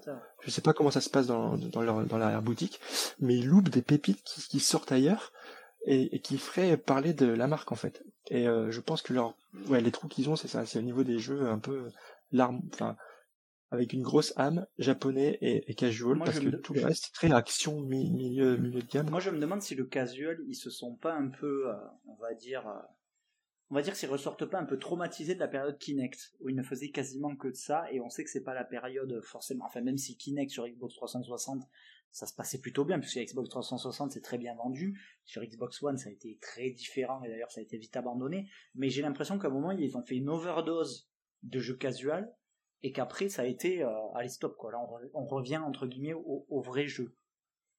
Ah, surtout qu'ils ont de la concurrence avec Nintendo. En plus, et Nintendo qui est un peu, on va on va pas se mentir, qui est un peu intouchable à ce niveau, quoi. Parce que même Sony, je veux dire, en termes de développement de jeux casual, euh, ils en font plus. Avant, avant, ils faisaient euh, Buzz, par exemple, le Buzz, tu sais, les trucs de quiz, etc. on peut, alors, Little Big Planet, c'est pas vraiment casual, mais on va dire que c'était un truc un peu original qui pouvait se faire apprécier par les plus jeunes, par les créatifs, un peu les gens qui étaient, qui pouvaient paraître peut-être un peu en dehors du, de la sphère jeux vidéo, mais c'est vrai que c'est un truc qui s'est un peu perdu et que maintenant on retrouve plutôt ouais des Rocket League, des même si maintenant c'est devenu des gros trucs, hein, même Rocket League maintenant, euh, je crois que leur studio a été racheté par Epic Games si je dis pas euh, de, bêtises, donc euh, donc ouais d'accord, c'est vrai que le casual, moi j'y pense quasiment plus.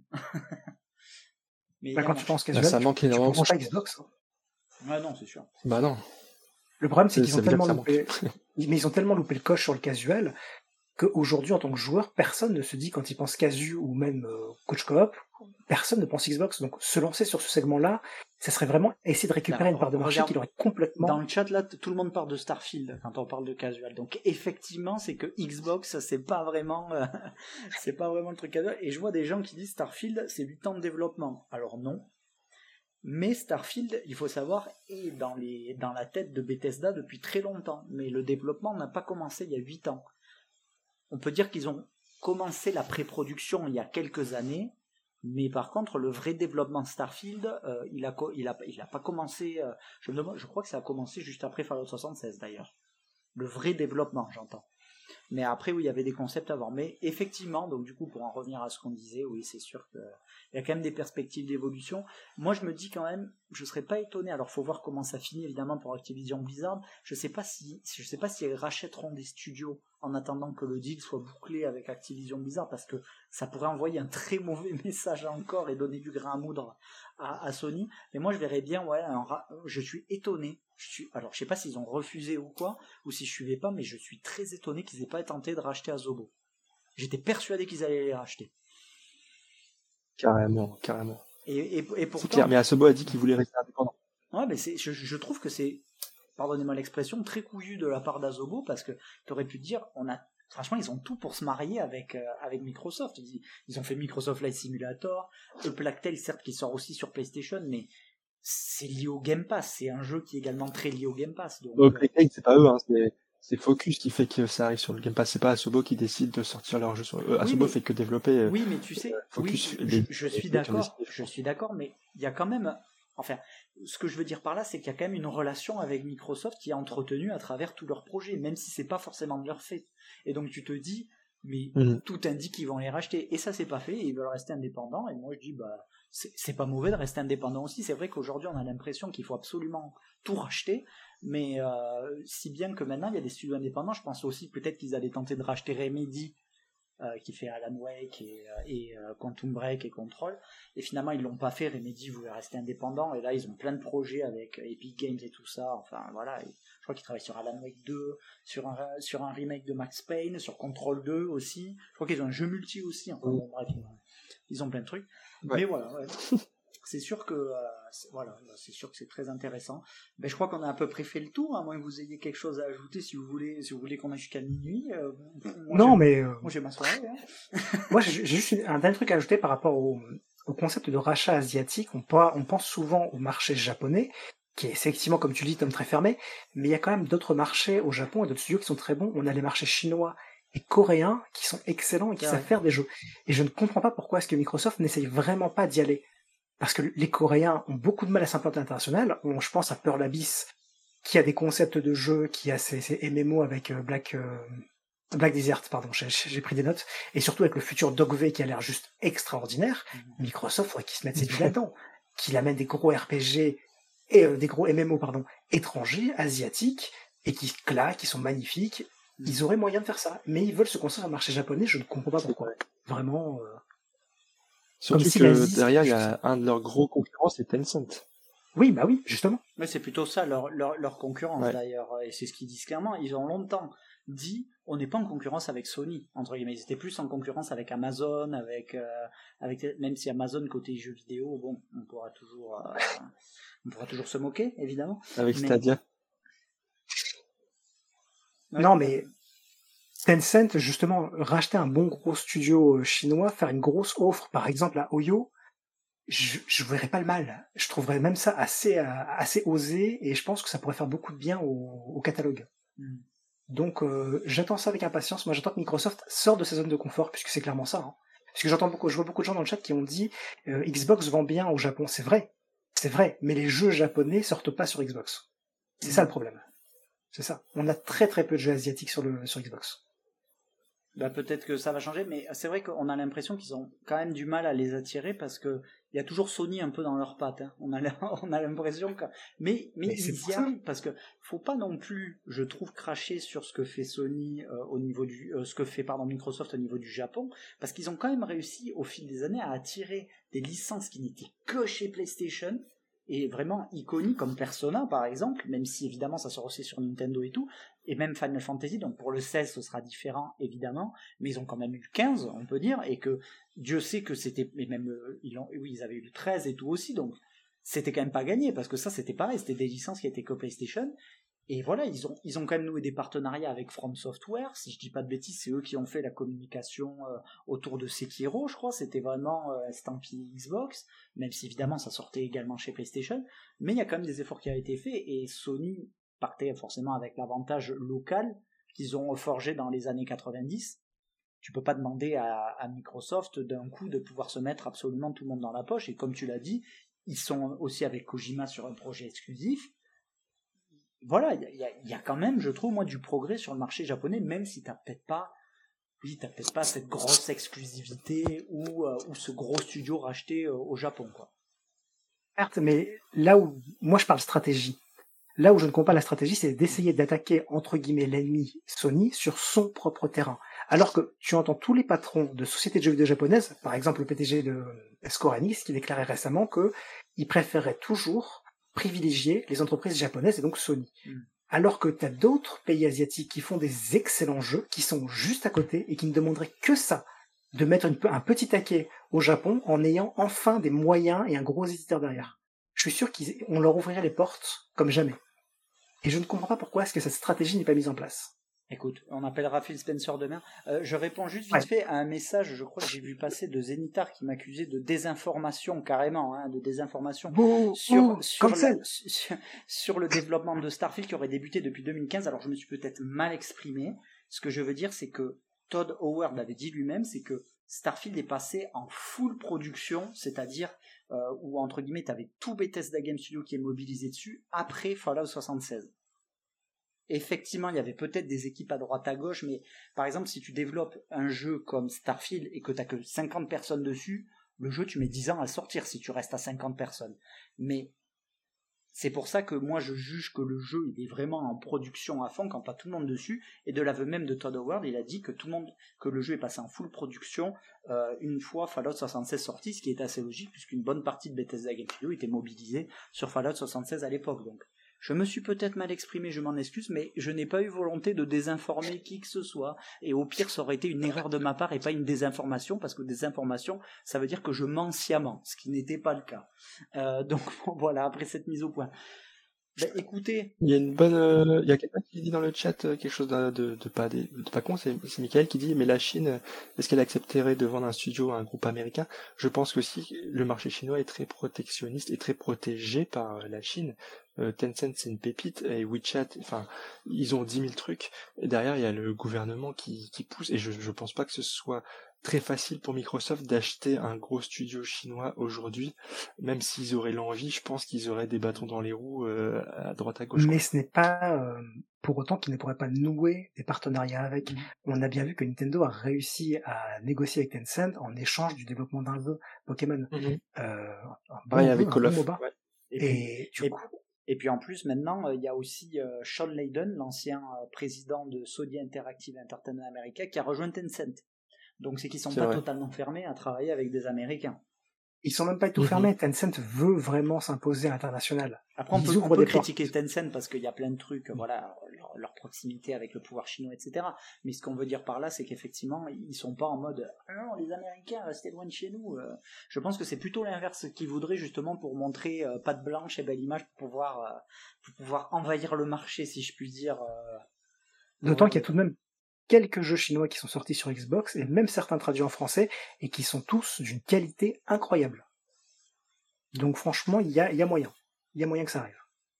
Eh ben écoutez, euh, on verra ça on verra ça, mais en tout cas, c'est sûr que ce sera très intéressant. Nous, on va euh, s'arrêter là parce qu'il est, euh, il commence euh, à, se faire tard. Donc voilà, comme je l'ai dit, c'était la grande première du podcast. Si tout va bien, si tout le monde a son micro, si tout le monde a sa caméra, on revient la semaine prochaine, pas forcément avec les mêmes, avec les mêmes personnes, avec les mêmes intervenants. Euh, évidemment, euh, vu qu'on est tous bénévoles sur ce projet, il y a des fois où des gens seront pas disponibles et où d'autres viendront s'y greffer.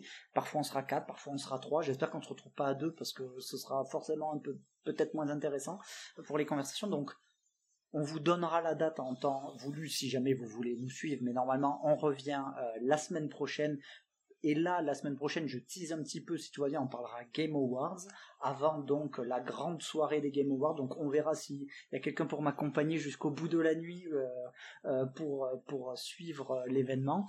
Mais en tout cas, voilà, si tout va bien, on revient la semaine prochaine pour parler de tout ça. On fera là aussi à tourner des news. Et je le redis, le projet, le podcast, la forme, euh, le fond même, enfin notre ton, notre manière de nous exprimer. On, est, euh, on va améliorer tout ça. On espère qu'en janvier, on aura, on va dire, un rythme de croisière avec des éléments un peu plus concrets à vous proposer, avec des rubriques, etc. Après, voilà, n'oubliez pas que ça restera amateur dans tous les cas, même si on tente de faire de notre mieux. Euh, on, est, on fait chacun avec les moyens du bord, mais on essaie de rendre ça intéressant pour vous. En tout cas, n'hésitez pas à faire vos retours. Euh, il y aura évidemment le replay pour ceux qui n'ont pas pu euh, tout suivre en intégralité ou qui euh, veulent tout simplement l'écouter en replay. On va également proposer ça en format audio. Alors je ne sais pas Tom si tu peux me, me dire, mais c'est Spotify. Est-ce qu'il y a d'autres, est-ce qu'il y a d'autres plateformes qu'on vise? Il y aura au moins Spotify euh, et ce sera déposé aussi ailleurs, je sais plus où, euh, mais euh, on vous le dira. Ce sera sur Spotify, sur Deezer, ce sera pas sur Deezer, mais ce sera sur Spotify. Voilà, donc en tout cas, voilà, on compte vous proposer le, le on va dire une variété de, de, de moyens d'écouter, d'écouter ou de regarder le podcast. donc voilà, après tout un podcast ça s'écoute surtout, hein, c'est pas grave si vous voyez pas nos, nos tronches, surtout la mienne d'ailleurs. Euh, donc euh, voilà, c'est pour ça que euh, non, par contre c'est vrai que Farrell est très beau avec son costume. Euh, pardon, je je sais. Je, je, ne voulais pas, je ne voulais pas t'inclure là-dedans. C'est vrai qu'il y a que toi qui a fait un effort, nous avec Tom en mode. Mais ah non, mais moi je suis normal. Non, je suis en pyjama là. Hein. Après Tom c'est le chef de toute. Ah oui, tu dors comme ça, tu vas te coucher. Toi. moi je suis en pyjama. J'ai mis mon pull requin exprès pour vous les gars. Regardez ce comment il Après, Tom, c'est le chef, il fait ce qu'il veut, donc euh, on, on, peut rien dire. C'est lui qui a le, le porte-monnaie. C'est forcément le plus beau. C'est forcément le plus beau. Quoi qu'il en soit, en tout cas, euh, on vous remercie tous de nous avoir suivis. Vous avez quand même été plus d'une soixantaine euh, en direct quasiment pendant tout le long, euh, tout le long du podcast. C'était, c'était super cool. Et on attend vos retours si vous avez des choses à nous dire, des choses à améliorer du moment que c'est constructif. N'hésitez pas. Et voilà, vraiment, je vous remercie du fond du cœur. Je remercie aussi les, nos intervenants de la soirée et j'espère vous retrouver toutes et tous là semaine prochaine. Et donc oui, Starfield, Redfall, tout ça à 100%, mais oui, on parlera de tout ça, vous inquiétez pas. Euh, ça ne fait que commencer. Et je vous souhaite à toutes et à tous une bonne nuit, une bonne soirée, voire même une bonne journée si vous nous écoutez à notre moment. Ciao Bonne journée Ciao